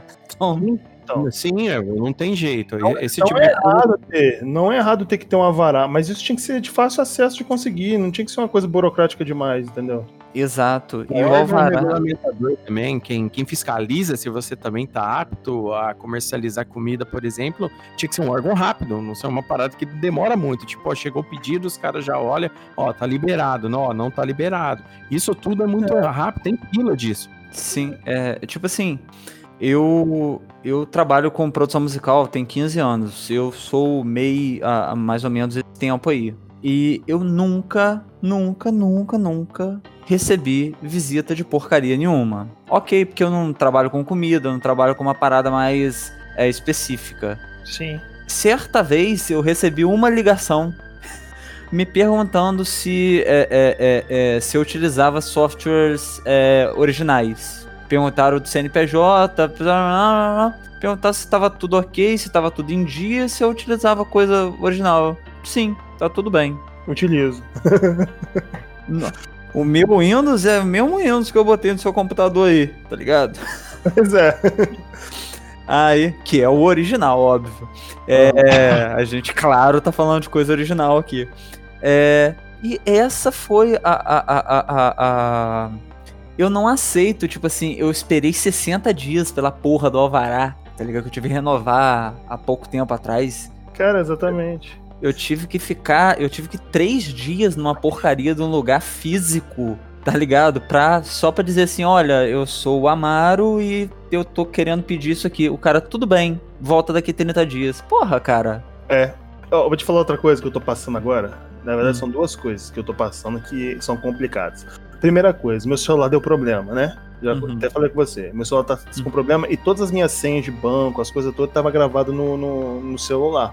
E Uhum. para eu poder usar o meu computador para poder acessar qualquer coisa, eu tenho que ir no banco, cadastrar o token e fazer não sei o quê. Eu não consigo fazer nada disso por telefone. Olha que absurdo. Sim, sim. Eu não consigo sim. fazer nada por telefone. Se eu quiser adiantar uma fatura de um cartão, eu tenho um cartão de crédito que eu quero pagar adiantado a fatura do mês que vem para liberar limite. Eu não posso fazer isso por telefone. Eu tenho que ir na agência do Bradesco fazer isso. Sim. Então são coisas simples da, da vida da pessoa, do cotidiano da pessoa, que você imagina para um empresário, um microempresário, uma pessoa que quer começar a empreender, uma pessoa que quer começar a fazer uma coisa. É muito complicado, cara. É muito complicado. E você tem que ir pessoalmente no local. Aí você vai pessoalmente no local, uma fila quilométrica de pessoas que estão. não sabem usar pela internet, vamos dizer assim, né? Porque grande parte das pessoas geralmente é idoso, é pessoas que não têm essa expertise de usar banco na internet. Com um quilômetro de, de- de distância, você fica lá na aglomeração de qualquer forma, entendeu? Então, assim, eu acho que essa burocracia, cara, é, é muito complicada para você começar a fazer qualquer coisa que evolua aqui dentro do Brasil. Então, acho que é outro ponto que deveria mudar, né? A gente teria que desburocratizar. Mas, enfim, é isso aí, cara. É muito complicado, bicho. A gente vive num país complicadíssimo. Ó, por exemplo, o negócio do supermercado que a gente tava falando antes. Aqui tá vendendo uma parada pro supermercado. Aí o que, que o filho da puta faz? o palavrão também, não sei se. Tá liberado, manda o Tá liberado?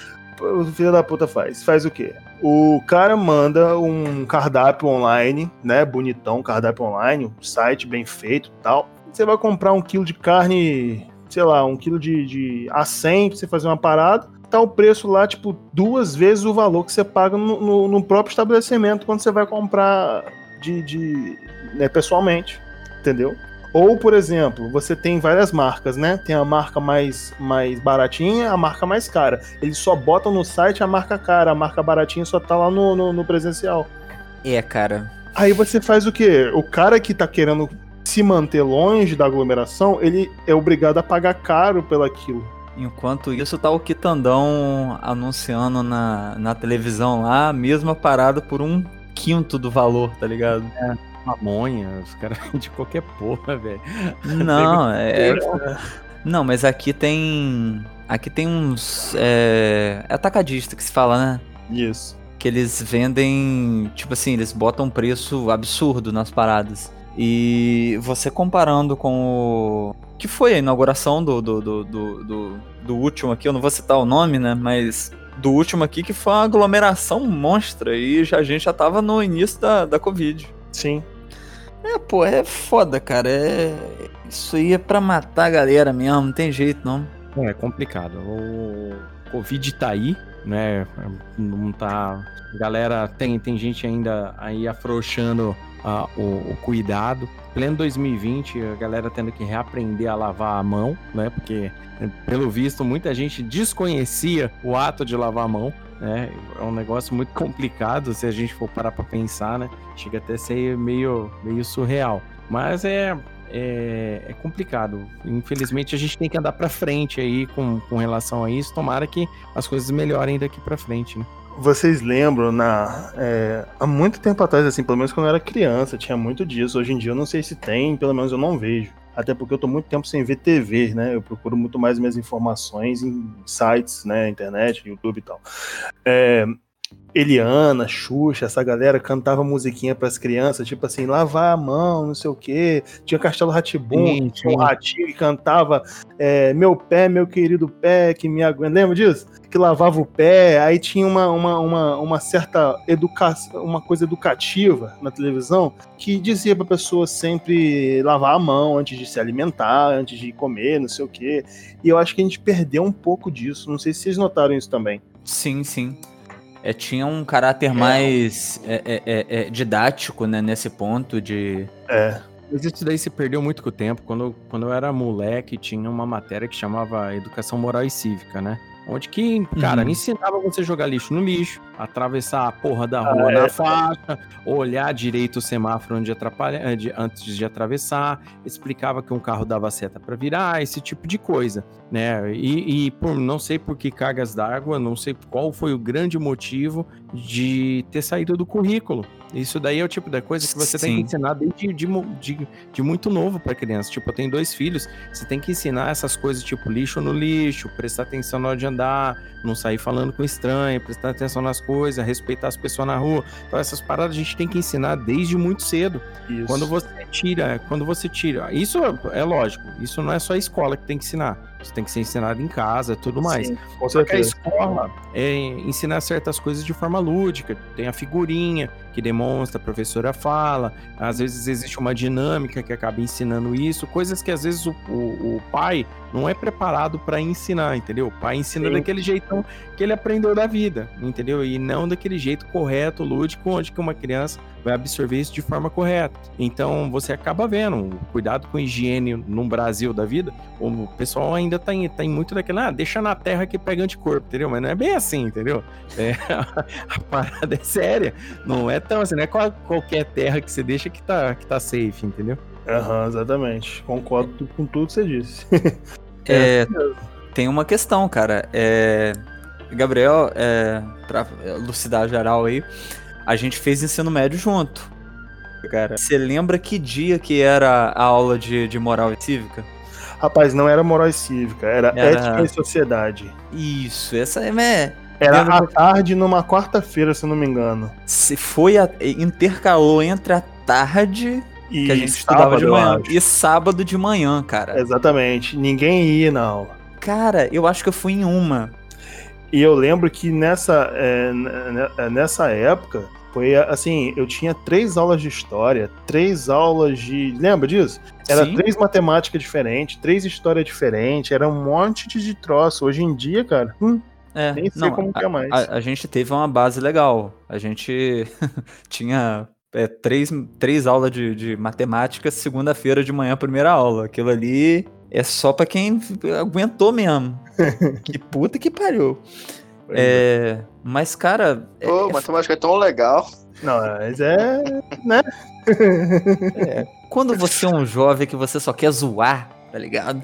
Pois é, né? não cara? acho legal. É, mas, cara, é, é pesado. E nessa época, a, a ética e moral e essas coisas aí não, já não era uma matéria que os caras queriam manter, tá ligado? Pela, pela, Ah, fala, fala. pelo horário que, que colocavam isso e pela moral que davam a moral. Exatamente, não tinha moral nenhuma. Mas eu acho ainda, mano, que essa matéria ela era muito mais ligada à sociologia e filosofia, que é muito importante também. Mas a, a, moral e cívica mesmo da época dos meus pais, da época dos meus avós, na época do Léo aí, não sei se era do mesmo na mesma pegada, era realmente aquela coisa voltada para como você ser um cidadão em relação a seus direitos e deveres. Tipo assim, você tinha, além dos direitos e deveres também, como você se portar diante da sociedade. Pô. Você tem que tem que agradecer, tem que ter uma certa, né, uma certa postura ali e tal, ou na como você é, ter higiene, né, não deve cuspir na rua, coisas desse tipo, entendeu? É coisa básica, Básica que às vezes em casa não tem aquela coisa como o Léo falou, não sei se foi o Léo, foi o Léo que falou isso, que em casa você às vezes tem um jeitão do pai e da mãe que não sabe passar com aquela ludicidade que um professor preparado vai passar, entendeu? É, uma coisa simples, cara, que você parar pra ver, é, antigamente, pelo menos eu tive isso, aula de informática na escola. Hoje em dia não Uhum. tem aula de informática na escola. Eu dou aula na escola que não tem aula de informática. Meu irmão não tem aula de informática. Se ele quiser ter aula de informática, tem, tem que fazer um- uma coisa além lá, entendeu? Então, assim, é, informática, por exemplo, hoje, como que seria útil nessa questão aí de você saber filtrar uma informação, como acessar um site é, é, com uma informação boa, tipo, "Ah, esse cara aqui é, é- pode confiar que aqui tem informação certa, ou como entrar num site ou não, porque hoje, por exemplo, eu dou aula é, no home office, né? Tô dando aula online para meus alunos. Eles não sabem acessar o Internet Explorer, cara. Entendeu? Então Sim. você tem uma dificuldade enorme de ensinar algo no home office para os meus alunos. Ah, mas é escola pública, não é escola particular tem. Cara, não é, porque a escola particular também tem muito jovem que não sabe e não tá tendo facilidade para acessar o home office. Porque eu tenho a realidade aqui do meu irmão, por exemplo, que estuda escola particular. É complicadíssimo essa, essa, essa, como pode dizer, essa displicência, entendeu? No, no que no que está sendo ofertado, né? De educação, assim, para as pessoas. Não, e é um entendimento. Informática hoje em dia é um entendimento tão essencial quanto matemática, português e, e etc. Filosofia, sociologia, tudo. Exatamente. Porque ah, o futuro é isso aqui. É o que a gente tá Pô. falando de futuro. A gente tá sendo forçado por essa pandemia a avançar no futuro. Porque se a gente Sim. não tivesse essa pandemia, a gente não ia avançar no futuro. Você acha que a pessoa ia se preocupar, aquele cara que tá acostumado a vender o hambúrguer dele na lanchonete dele e, e fazer delivery por telefone? Você acha que ele não vai ter que começar a botar no iFood? Se não fosse esse advento aí da internet, será que esse cara ia fazer isso? Um supermercado, por exemplo? Exato. Pois é, com certeza não. E uma coisa que eu queria colocar dentro do. do é como é o, o, o ensino de, de, de- Como acontece com o ensino de música em, em países que tem música é, é, é, em grade curricular normal. Tem muito mais gente que trabalha e a música é muito mais respeitada e funciona. E a música funciona muito mais de fato como uma profissão de fato é, é respeitada, assim como Olha só a ponte que eu vou fazer. Puta que pariu, vem comigo. É, a gente hoje tá com um problema fudido de fake news. Ah, aí o governo faz uma porra lá de uma, de uma campanha pra botar no- na, na televisão. Primeira coisa, tá fazendo campanha de fake news de internet na televisão. Você já tá maravilhosamente é, é, escolhendo o veículo errado. Você podia fazer na porra do WhatsApp. Quando a tiazinha fosse compartilhar dizendo que alho cura corona, podia aparecer a mensagenzinha, não, minha senhora. Isso é fake news. Não, é, tipo assim, você vai enviar a mensagem e fala, não, senhora. Aí envia de novo, não, senhora. Envia de novo, até assim, fazer uma forma dela aprender. Porque, Você- tipo assim, Vocês já perceberam no WhatsApp agora, você não consegue compartilhar uma coisa que está sendo compartilhada muitas vezes? Sim, essa é, essa é uma medida que vai nesse sentido. Tipo assim, é, é, É boa. existe tanta. é, é, mais dentro da área, existe tanta coisa é, falando que fake news deve ser combatida, que fake news é errado, que fake news é, não deve ser utilizado. Por que, que caralhos não se pega? Claro, sem ser partidário, sem puxar sardinha pro lado que interessa, tá ok. É Tá ok. Pegar e. Ah, isso aqui é fake news. Esse site aqui, Brasil não sei o que lá. É um site que ele, porra, ele já tem três casos de fake news. Cara, Então, bloqueia essa porra. É. É, mas aí o que acontece, é, Amaro, assim, é, tem muito dessa. Assim, eu concordo, eu acho que realmente tinha que ser uma filtragem, mas não. É, porque assim, a pessoa acaba caindo naquela coisa da, da censura, né? Então isso acaba sendo, ah, isso é censura, porque ah, conhecimento popular, não sei o que, não sei o que. É complicadíssimo você fazer isso, entendeu? Não, Porque é. é a questão de você vai. A, a tiazinha lá que tem costume de tomar chá de boldo quando você vomita. Tá com um enjoo, sei lá, vai tomar chá de boldo porque tá com enjoo. Aí você não pode mais tomar chá de boldo porque descobriu agora que o boldo dá câncer. Então publicou um, um- um artigo científico dizendo que dá câncer. A tiazinha vai, vai ver isso aí, vai achar que, que maluco esse celular, entendeu? É, cara, mas, mas eu acho que a. Doido, entendeu? Como fica a situação? É, Eu- é que na verdade o grande problema é que a rede social lucra com isso, né? Ela vai pensada pra você Uhum. poder disparar mensagens pra quem você da sua bolha, do seu tipo de pensamento. É, Então ela ganha dinheiro com isso, ela não vai querer parar de ganhar dinheiro com isso, a não ser que não vai for inconveniente Exato. pra ela. É. Exato. O, o problema disso realmente é você fazer isso sem você cair numa censura. É. Porque vamos combinar que é, depender qualquer um dos governos aí que esteja aí não se sinta é, é, é, é, é, não sinta que eu estou falando diretamente para um tipo porque qualquer um dos lados usariam isso a favor. Eu não tenho a menor dúvida. Então se você defende político pau no seu cu. É, mas mas é uma porra que é extremamente útil que é uma coisa que resolveria o problema, mas que a gente não pode usar, porque se a gente botar essa ferramenta pra funcionar, filho da puta. Antes eu de você sempre- falar, antes de Ah. falar qual é a ferramenta, eu posso falar qual é a ferramenta? Que eu acho Ah. que é Hum. que, de todas essas qualidades que você falou aí, se chama educação. Mas é. Você Exato. ia falar isso? Você- Você ia falar isso? Rapaz, plenamente. É, cara. Eu vou, Tipo, eu vou só explicar rapidinho, daqui a pouco a Maru volta a falar o que ele tava falando pra não. não. O que acontece? A educação é justamente isso que você falou. O governo não quer investir em educação porque continua tendo voto de cabresto no Brasil até hoje, que a pessoa vota porque ela não tem educação nem política, nem científica, nem de educação nenhuma. Às vezes ela sabe ler e escrever. Só sabe ler e escrever. Então, se todo mundo fosse treinado a ter o pensamento crítico em cima daquelas situações, a, a gente, por exemplo, a gente cai em fake news por ignorância. por, por, por ignorância. Então, assim, se você tem um.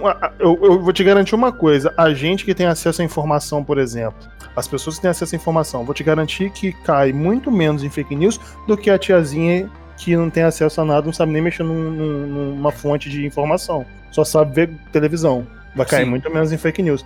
Por quê? Porque a gente, de certa forma, tem uma educação de senso crítico, tem uma, uma situação assim, entendeu? E o governo não quer. Porque se, o- se todo mundo no Brasil for educado 100%, essa galera ruim aí não ia ter sido eleita, entendeu? Pode voltar, Mara, concluir aí o coisa pra ver se bateu com o que eu tô falando. Ah, Rapaz, não, é exatamente isso, cara. É que, que o, o governo meio que ele não bota pra funcionar e não poderia botar pra funcionar. Olha a Isis participando aqui. E não.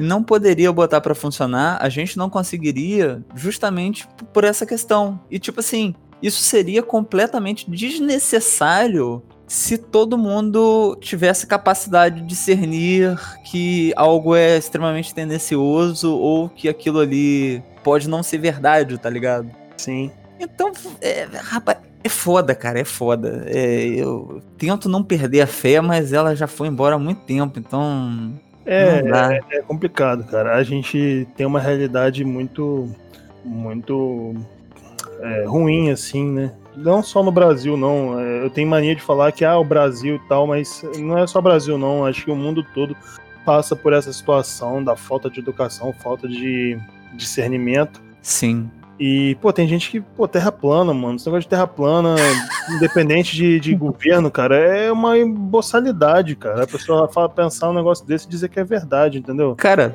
eu Uma vi um negócio maravilhoso. Cara, eu vou te falar, mas, não, é, mas, é, mas é o tipo de gente, cara, o que tá acontecendo hoje em dia é que aqui no Brasil a galera briga, briga, briga pelo simples motivo de estar errado. Já viu isso? É, é- é o que É, acontece exatamente. Exatamente.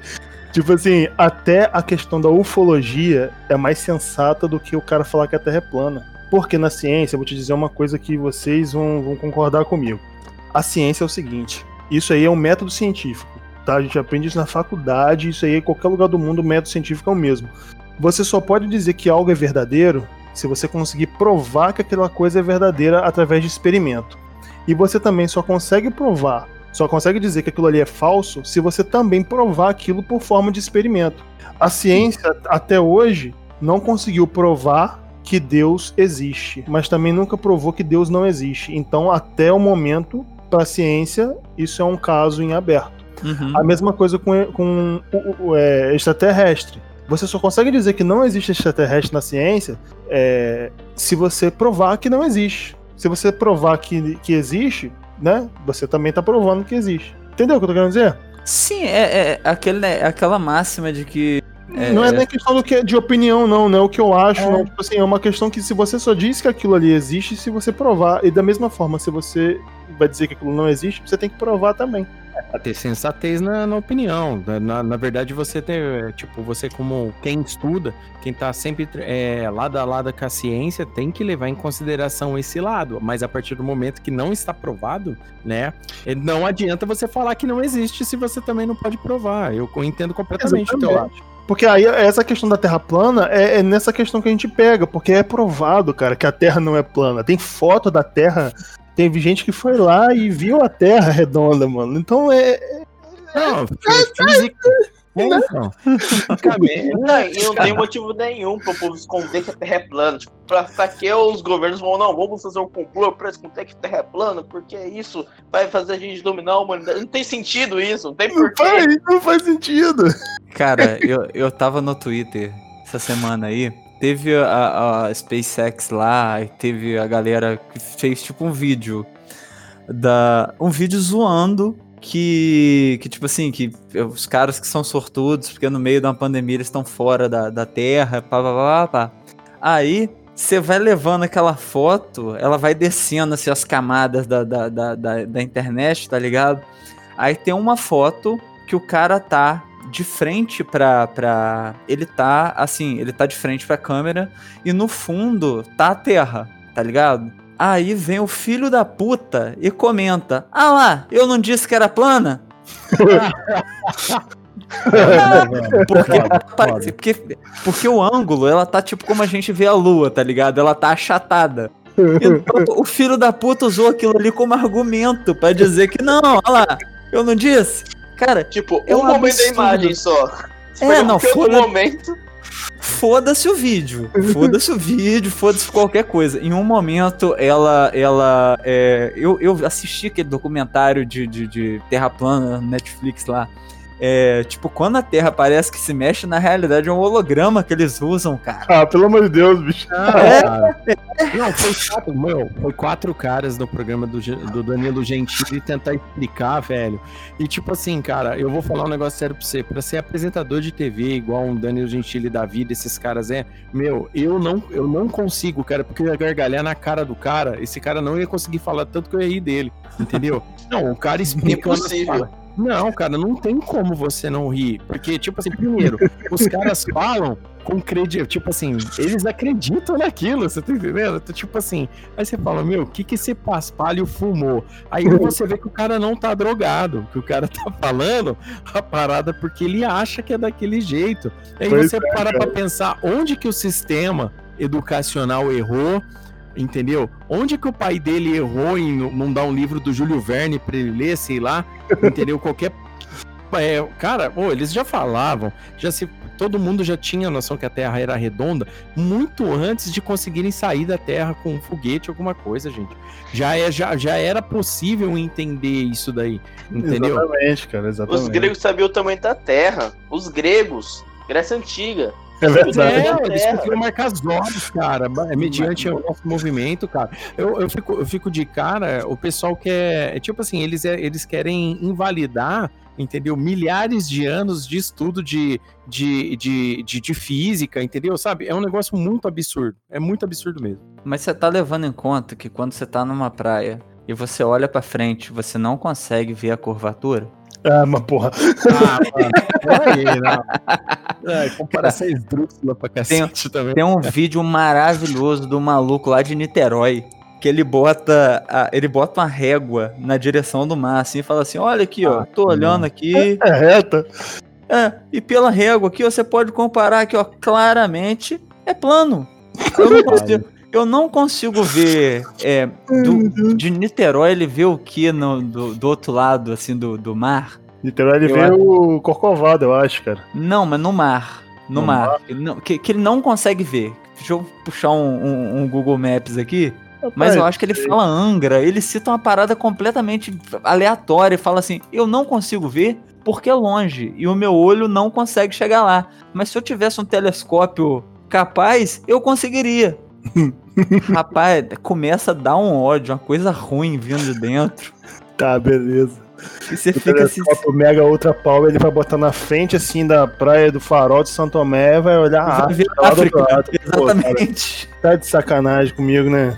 Não, ele fala, ele fala que ele tá em Niterói e ele não consegue ver, se não me engano, pera aí. Cara, não faz nem sentido, cara. Eu tenho que rever esse vídeo, mas ele fala uma parada que é Arraial do Cabo, sei lá, que não dá nem pra, tipo, não tem nem ligação de mar, tá ligado?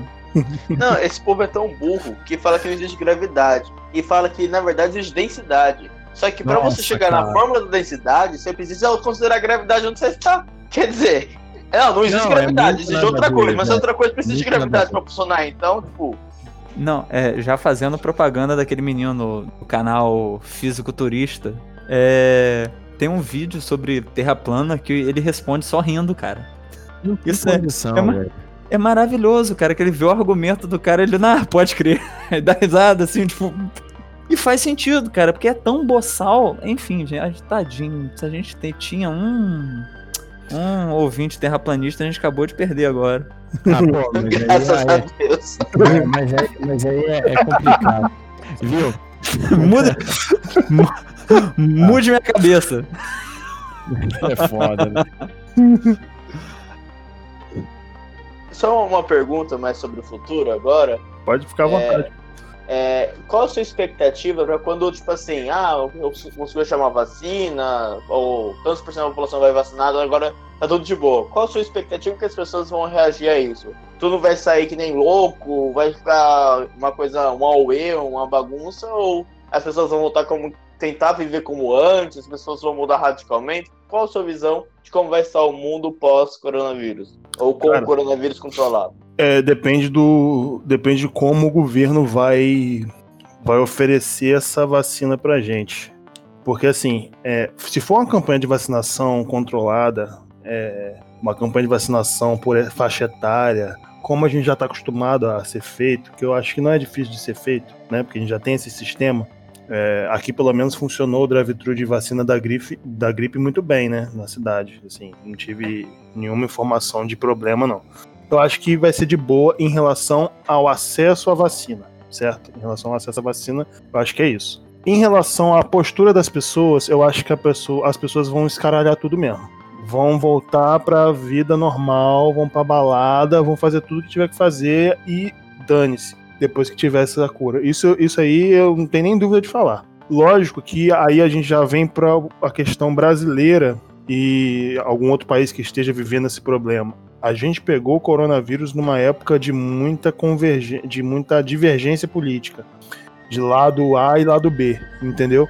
Então assim, vão ter pessoas que politicamente vão defender a volta aos costumes e vai ter um grupo que vai defender a, a, a continuidade da prevenção. É minha opinião agora. Eu acho que a gente vai ter que se cuidar, continuar tendo cuidado de se prevenir, não só para o coronavírus, até para as outras gripes. A China, por exemplo, tem um histórico muito grande de, de gripe, de problemas assim lá.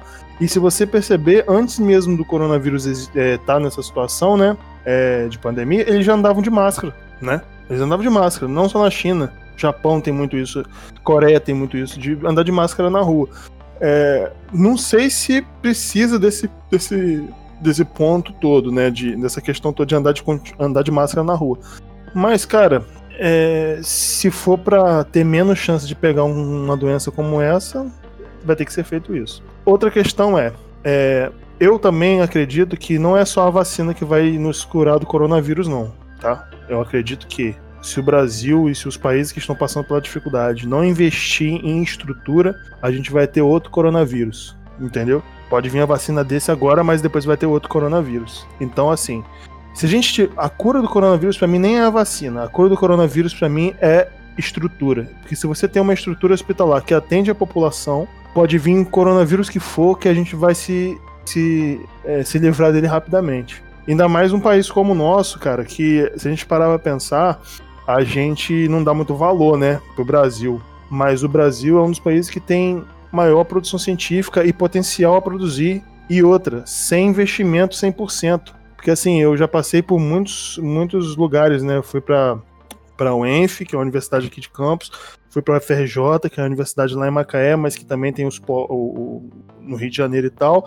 Fui para o IFE, que é um instituto federal aqui de Campos também, e a gente tem muita dificuldade de verba para incentivo à pesquisa para muitas áreas que deveriam ser incentivadas. A gente tem pouco incentivo. Imagine se a gente tivesse o incentivo que deveria ter. A gente ia ser uma potência mundial, mano, em relação à à- à tecnologia. De todas as áreas, não, de- não só de biologia, mas de todas as áreas. Então, assim, É só é, eu pegar acho que essa seria a resposta. Acho que só pegar o exemplo do Zika vírus, né? De como que surgiu a epidemia e como foi controlada bem rápido aqui no Brasil, né? Pois é, cara. Você vê exatamente. Eu lembro na época do Zika vírus, é, a, a gente, eu tava no mestrado na época. É, a quantidade de artigo científico de brasileiro estudando isso, cara. E assim, era, era cada coisa nova maneira aparecendo na, na, no- na literatura científica que brasileiro estava produzindo, porque a ciência a gente acha que é só você produzir a cura ou, ou a melhora ou uma tecnologia de, sei lá, de LCD, de perfuração de poço de petróleo. Não é isso a ciência. A ciência é você construir uma literatura rica de conteúdo. Porque hoje, por exemplo, você está pesquisando o coronavírus, certo? Pode ser que essa pesquisa que você está usando para pesquisar a cura do coronavírus sirva para uma, doença futura que a gente nem imagina que ela vai existir, entendeu? Uma, uma, uma tecnologia que vai ser desenvolvida porque a gente estudou para o coronavírus, por exemplo. É a mesma coisa da internet. Quem imaginar que aquela tecnologia de. de, de aquela tecnologia rudimentar da época lá da Segunda Guerra Mundial ia virar o que a gente tem hoje, cara. A gente vê filme aqui, é, joga MMO na internet, faz tudo. Ele nunca ia imaginar que isso ia acontecer. Mas se aquilo nunca tivesse sido pesquisado, não ia ter, entendeu? Falta muito investimento de ciência de base no Brasil, né? Pode ser Cara, ciência é- de geral, né? Mas ciência de base o povo não valoriza, não, não consegue enxergar a utilidade. Que é essencial pra funcionar tudo, né? Exatamente. É, essa questão, até, cara, eu, eu digo mais. É, eu sou da área de biologia e tal, essa parte de exatas eu tô muito por dentro, mas assim, essa questão, assim, é, não sei se pode falar disso aqui, mas eu vou falar com coisa corta. Pode. O, esse negócio de você cortar pesquisa na parte de humanas. Cara, eu acho isso meio, meio maluco, porque você, você também pode melhorar muita coisa na sociedade estudando o comportamento das pessoas, entendeu? E você vai lá e corta a verba disso. Pô, É, aliás, a sociologia, nesse momento de crise humanitária global, é, é essencial para entender como que deve se conduzir a sociedade, como a sociedade que está nesse caos poder ficar melhor. Exatamente, cara, o comportamento das pessoas, tudo isso, entendeu? Então, assim, é, a ciência aqui no Brasil sofre uma crise que já vem há muito tempo sofrendo, né? E é sempre ela que salva a nossa, a nossa pele, porque é a ciência que tá, sal- salvou a gente do, do, do Zika, do, do mosquito da dengue, dessa galera toda aí, da malária, de todas as outras coisas. Ó, por exemplo, a própria malária aí, cara. Eu não sei se a cloroquina foi descoberta aqui, mas é usada pra malária, mano. É uma doença tropical aqui da América do Sul. Se a gente nunca tivesse tido essa, essa, essa ideia e essa, essa- esse desenvolvimento desse medicamento, nunca ele ia surgir como potencial é, alvo para usar no coronavírus. Não tô dizendo que funciona, não, porque a gente não tem prova ainda. Mas é, não ia existir. Vai que funciona, vai que um dia alguém consegue comprovar que realmente funcione e pode se usar. Olha só que beleza. Mas por enquanto não provou. Então, assim, a ciência é feita é, justamente com essa pesquisa básica, né? Você vai construindo degrauzinhos, é, vai botando tijolinhos num muro sem fim, vamos dizer assim. Você bota tijolinho num muro que não tem fim. Você sempre vai botar um tijolinho ali, entendeu? É, a produção de conhecimento, né, cara, que é essencial, que, que, que trouxe a gente até aqui, né, mas infelizmente aqui, então, muitos outros lugares, mas aqui a gente não vê a- a- é- é, ela sendo é, fomentada e muito pelo contrário, a gente vê a ignorância sendo fomentada para poder alimentar aquele sistema que a gente já conhece. E não vamos voltar a falar disso que dá tristeza, mas... Assim, Mas- a gente teve uma. A gente tem uma, uma visão é, que o político só faz quando ele constrói um prédio, quando constrói uma praça, quando ele constrói um não sei o quê. Só que a gente já tem uma cultura aqui no Brasil de não se investir em educação. A gente vai investir sempre em saúde, segurança, em infraestrutura, em economia e educação é sempre deixado de lado no Brasil. E isso reflete na ciência, porque sem educação você não tem uma criança querendo ser cientista ou querendo. Entendeu? Sim. Não, é, é- é complicado, cara. É complicado. Sabe o que, que me dói? A gente zoa falando de matemática e tal. Mas quando o aluno vira pra você e fala assim: pra que, que eu preciso estudar isso? Uhum. É foda, É. Entendeu? É. A, a- a primeira resposta que vem é que, tipo, senão você vai ser um, um burro. Mas. não pode. Pode falar, né? Não pode Não falar. pode falar desse Ah, é, jeito. Um aluno hoje em dia é um bibelozinho, né? Você não pode falar pra ele a verdade da vida. Você tem que deixar ele e tal. Olha, a vida vai te lamber a cara, não é que ela vai chutar a sua cara com os dois pés. Tem que falar que vai lamber a cara. Entendeu? Você Exatamente. tem que boa com, com o cara, né? É, é por isso que aí o, pro- coitado do professor tá lá se matando, prepara a aula, a matéria e fala: Eu vou usar isso aqui pra quê, professor? Ah, meu, porra, Exatamente. tinha no rabo, palhaço. Não, mas É, mas é, é- é bizarro, cara. É bizarro. Que é, um, tem. é um desafio enorme, cara. É Um desafio enorme. É, o último, último ponto que eu acho que, que tem que ser levantado, que a gente passou batido, é em relação a, a- a- a- justamente a galera anti-vacina e como isso pode prejudicar. Porque se você tem um vírus, você deixa de vacinar, como tem, tinha um vírus voltando agora, recentemente. O É, sarampo? O É, Ebola. o saram- é, eu acho que era. Ah, não, é, o o- não, o Ebola Ebola tá também, voltando parece também. que voltou- parece Os que dois, é. É, o Ebola parece que voltou, tá, a África tá levando um raio lá agora.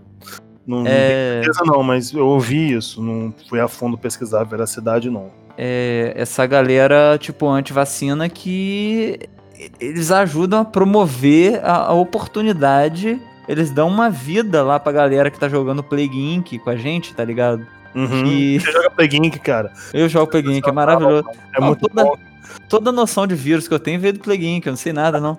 pode crer. mas eu gosto, é muito bom aquele jogo. Aquele jogo, Não. cara, querendo ou não, tem umas bases científicas, assim, não é 100% científico, mas Sim. tem algumas coisas bem interessantes, assim. Mas ele é 100% divertido. É. Não, mas. Tipo assim, que, que a galera não vacina e o impacto disso na, nas mutações, tá ligado? Porque se você tá é, é, é, contaminando pessoas, você tá tendo oportunidade de conta você, no caso, o vírus. Se o vírus tá tendo oportunidade de estar contaminando pessoas, ele tá tendo oportunidade de, de mutar e de se tornar é, é, é, é, é, resistente àquela vacina é, é, vigente, correto? Sim, correto. Então é doideira, né, gente? É E no, no bonde dos terraplanistas. É, então, isso que eu ia falar, cai na mesma, na mesma história dos terraplanistas, da mesma história dos fake news também, né? É, Porque muitos desses movimentos trazem de fake news. É, a grande, na verdade, o grande câncer é a fake news, porque isso vai divulgando. É assim, a gente já não tem uma divulgação científica boa. A gente não tem, porque assim, a ciência, ela, ela parte de alguns, é, alguns princípios, assim. A gente tem a, a universidade, por exemplo, ela tem três pilares, né? Que é a pesquisa, o ensino e a extensão. A extensão é você levar essa informação do que é produzido na universidade para fora dela. É, eu gosto de falar muito disso porque eu sempre tive essa base na UENF, todos os meus orientadores sempre tiveram esse, essa preocupação em levar a ciência para a população independente se aquilo ali é uma cura de uma doença ou se aquilo ali é simplesmente conhecimento. É, então, como a gente já tem uma baixa nessa divulgação científica, a gente já acaba perdendo para fake news, porque a fake news é um negócio tão grande que é, é- espalha igual a vírus. É. Que você manda uma mensagem no WhatsApp, aquilo ali já virou, sabe? Já viralizou e acabou, bicho. Por isso que o nome é viralizar, porque é isso que acontece. E, a- e, infelizmente o, a divulgação científica não viraliza como, entendeu?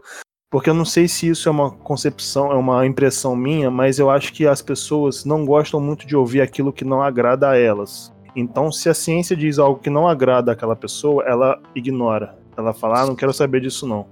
Entendeu? É a mesma coisa, essa questão aí da, da divulgação científica. Eu Não sei se vocês lembram da de um negócio que saiu aí no Fantástico, de um cara que descobriu a cura do câncer e estava vendendo cápsula lá na, numa universidade, não sei de onde era, de São Paulo. Eu Uhum. ouvi sobre Não, isso. Eu esqueci, é fenil, sei lá, eu esqueci o nome do, do coisa, do medicamento.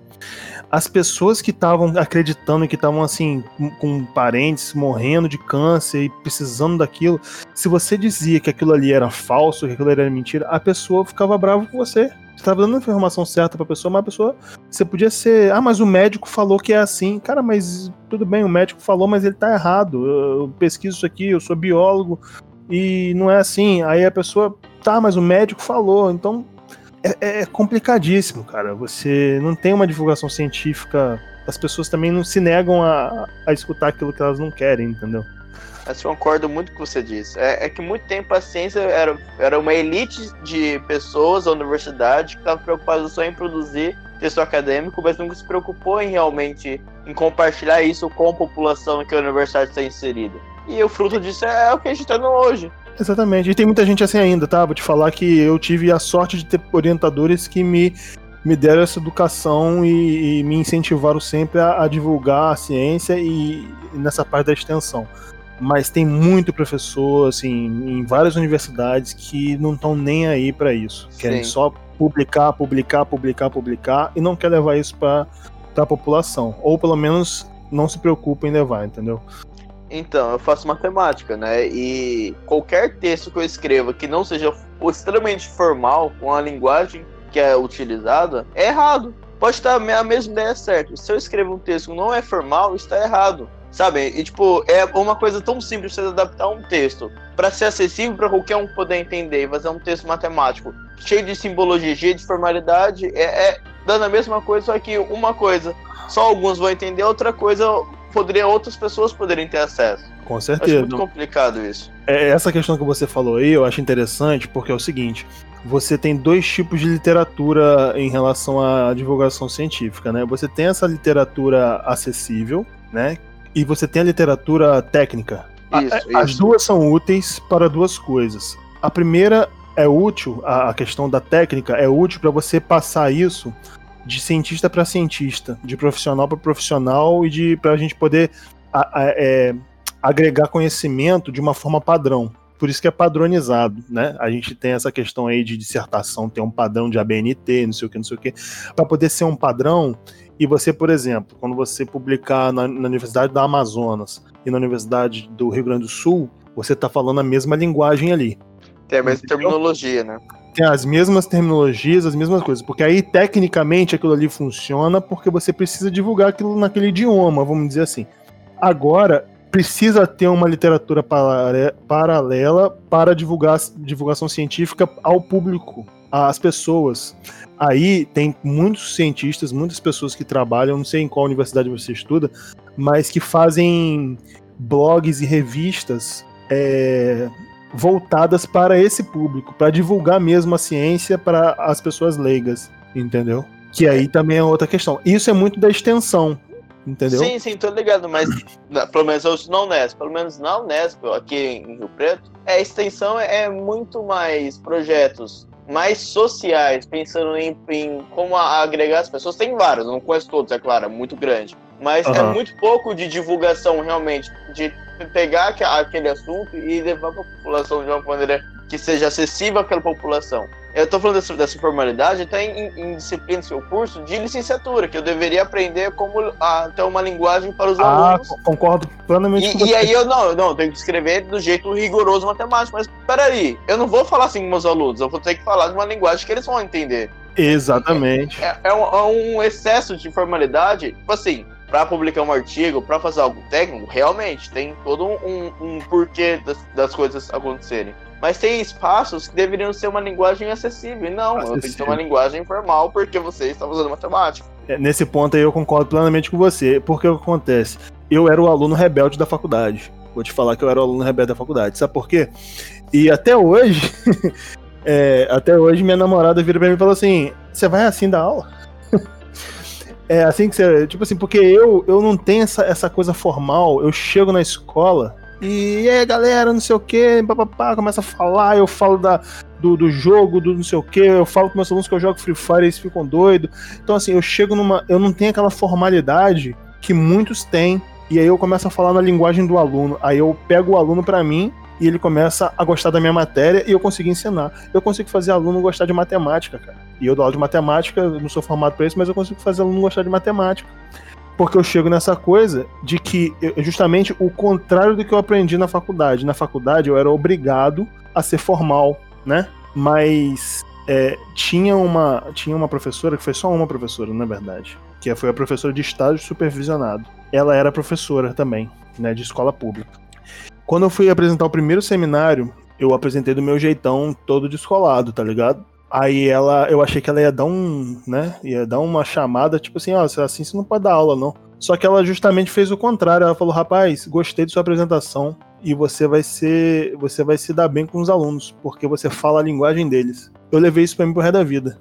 Porra, do Mas caralho, é, cara. cara. Mas é. Porque tem muito A professor na comunicação é universidade que vive assim, né? É, exatamente. É porque Tem muito não- professor que vive assim na faculdade, com essa formalidade e esquece do aluno. E isso é um problema gigante. Porque não tem como você ter didática com uma pessoa que não tá entendendo nada que você tá falando, ou pior, que não quer entender nada do que você tá falando, tá ligado? Você sabe falar. é, Deixa eu pensar numa língua bem difícil aqui. Você Hebraico. sabe falar. É, você sabe falar hebraico? Você entende hebraico? Porra nenhuma. Se você tiver uma, uma, uma aula em hebraico, você vai entender? Não. Mesma coisa. Você pega um aluno que não sabe nada de biologia, uma criança, você vai dar biologia pra ela, vai começar a falar de zigoto, de Sim, heterotrófico. Pô, bicho, você tá falando hebraico e latim com ela. Não, exato, loucura. mas, mas nesse sentido, se o professor ele tiver carisma, ele for um cara que, que, que, que consiga cativar a turma, mesmo se eu não tiver entendendo hebraico, eu vou fazer um esforço, tá ligado? Aham. Que. Que, cara, não adianta, cara. Isso é tão simples. Eu não sei no, no, no, no- meio acadêmico qual é a dificuldade, já fica crítica aí é, para tudo, né? Porque eu tô aqui pra criticar tudo, basicamente. E. Que, cara, é, é você ter um bom relacionamento com os alunos, que eu fiz direito, né? Direito, é, com, quanto maior a tromba do, do professor, ou do advogado, ou do juiz, ou do promotor da puta que pariu, quer dizer que mais foda ele é, tá ligado? O cara não pode ser legal, o cara não pode ser maneiro, o cara tem que ser o, o, o arauto da, da justiça, tá ligado? E isso é chato pra caralho, velho. Rapaz, é complicado mesmo. Eu tô fazendo educação física, né? E na educação física, a gente tem uma visão completamente diferente da visão que eu tive lá na biologia, porque na educação física a gente prega muito lúdico, né? Você dá uma aula de educação física com lúdico. De sair daquela quebrada de futebol, basquete, vôlei e handball. Você tem que Uhum. ser um professor que visa o lúdico, de, de fazer uma, uma, uma coisa mais lazer, né? Junto com o aprendizado, lógico. E nessa questão, você acaba vendo a postura dos professores completamente diferente. É, você se sente muito mais dentro de casa, tipo numa família, entendeu? Do que com a biologia, que era uma coisa muito formal. Imagina o direito, como que deve ser. Nossa senhora, é Você foda, tem- cara. Não tem proximidade. E assim, a gente aprende conteúdos pesadíssimos, cara. Que eu aprendi na biologia também, mas que não foi dessa forma prazerosa, por exemplo. Na biologia Uhum. eu aprendi fisiologia humana. Uhum. Aprendi anatomia. Nossa, foi um saco. Se eu pegar a minha aula, que eu- a aula que eu tive na educação física, pô, dá de mil em relação ao professor, entendeu? Porque o cara, ele é professor de educação física e é formado naquilo. Aí o cara já tem essa visão lúdica, já tem uma visão já do, do- da didática mais voltado para essa é, ludicidade aí, pra facilitar o aprendizado. Que a gente acha que só criança que aprende no lúdico, né? Mas adulto também aprende, cara. É, cara, ensinar, cara, no, no geral, se você conseguir. É, é, é, é, pra, você, pra pessoa prestar atenção em você, você tem que chamar a atenção dela, cara. E tem que ser algo Hum. prazeroso, cara. Não tem. É, eu sei lá, eu acho que tá tudo. O sistema é muito errado, porque o sistema ele, ele faz a coisa ser de uma forma maçante, a mais maçante possível. É o que a gente viveu basicamente no, no ensino médio. Que a gente É, tinha não. que. é, que a gente tinha que estudar pra caralho, porque senão a gente ia levar o caralho no vestibular. Uhum. E. É um conteudista, né? É um, é um ensino conteudista que a gente vive. Sim, é, e, e se você não fosse capaz de passar na prova, você não devia nem estar naquelas. Então, porra! Verdade. é, exatamente. É, o- a forma que o currículo escolar é feito é, é, é muito bizarro, porque. Porque, tipo assim, ele detalha exatamente em que momento em cada aluno tem que assistir em cada matéria, muito detalhadamente, enche todos os anos com várias matérias, e aí na introdução dele falou o seguinte: não, mas você deve ensinar também sobre a segurança no trânsito durante as suas aulas. Você deve ensinar também. Tipo assim, ele, ele falado assim, ó, perfeito. Quando você lê, nossa, realmente tem que ensinar tudo isso, o aluno tem que sentir isso. Mas você pegar a, a lei como ela manda ensinar, o currículo rigorosamente, não dá. Não dá, não dá nem, nem, nem pra ensinar o que eles pedem. Tá aí, tá Então, aí. é, é bizarro. É, exatamente, tá aí a explicação do que da, quem foi perguntar, acho que foi o Léo. É, por que, que tiraram moral e cívica da escola? Tá explicado aí. Porque a escola não visa mais formar um cidadão, a escola agora visa formar uma pessoa apta a passar no vestibular. Por isso que tirou, Exatamente. É f... isso. entendeu? A gente viveu aí uma, uma época, não sei se aí em São Paulo foi assim também, mas aqui pelo menos foi, né? Aqui no estado do Rio, pelo menos quem eu conheço, que o- os meus pais, por exemplo, eles, eles foram instruídos a fazer técnico, ensino técnico para trabalhar embarcado, para passar num concurso e trabalhar em alguma empresa assim, né? Técnica. Eles não foram incentivados a fazer faculdade, não foram incentivados. Eu, na minha geração, já foi o contrário. A gente já era incentivado a fazer a faculdade, mas também era incentivado a fazer o técnico. Hoje em dia já tá começando a mudar um pouco, entendeu? Então, assim, essa- esses padrões da sociedade acabam interferindo muito, né? Como isso aí tá sendo oferecido na, na educação. Pois é. Não, sem, sem dúvida. É, a gente viveu um, um- um- Aqui em Campos, principalmente, que aqui é, foi. Ainda é, né? Mas antes mais a gente foi polo de, de produção de, de petróleo no Brasil, né? Então. é- é- era tipo assim: você vai fazer petróleo e gás ou tu vai ser pobre, tá ligado? É, exatamente. Então. é, foi bem pesado essa época.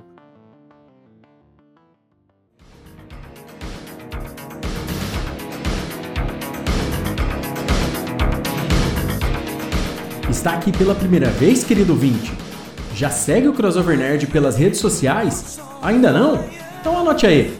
Instagram www.instagram.com.br crossovernerd O Twitter www.twitter.com.br crossovernerd E o Facebook www.facebook.com.br crossovernerd Todas nossas atualizações saem primeiro nas redes. Fique ligado, porque tijolo não revida.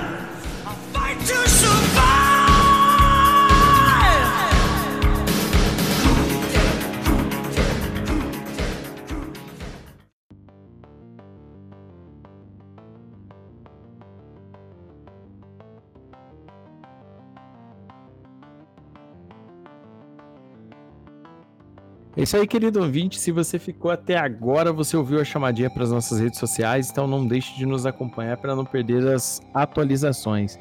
Então eu gostaria aqui de agradecer ao nosso convidado, o Gabriel Carvalho, aí, professor de biologia que explanou para a gente vários, é, é, vários fatos, várias. explicou pra gente muita coisa sobre o Covid-19, tirou muitas dúvidas aí que a gente sempre tinha, explicou é, bastante sobre método científico também. Eu achei muito bacana é, a gente falar sobre isso também.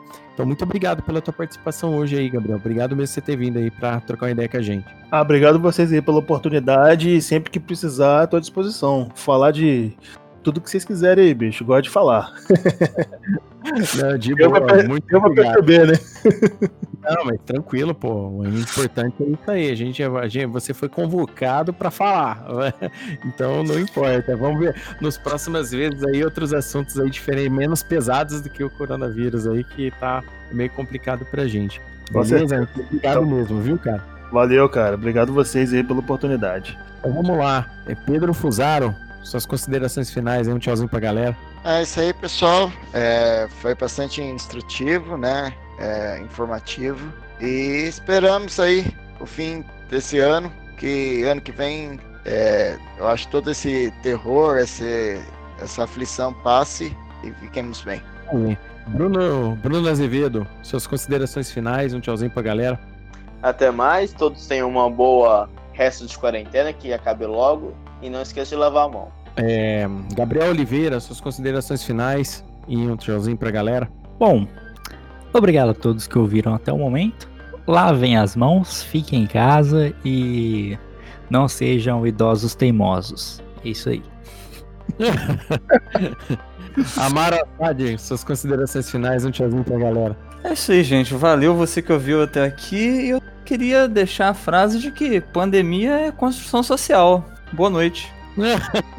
que zoeira, velho. Ah, então é isso aí, querido ouvinte. Esse foi mais um Crossovercast. Espero que todo o assunto que foi tratado aqui hoje sirva para ajudar na instrução, tá bom? Fique em casa, tá bom? Lava a mão, se cuida aí e até o próximo Crossovercast. Tchauzinho.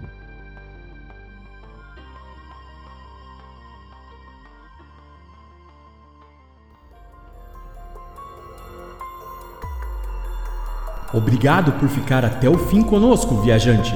Esperamos que tenham gostado de nosso crossover de ideias. Compartilhe com os amigos. E lembre-se, você também é o herói dessa história.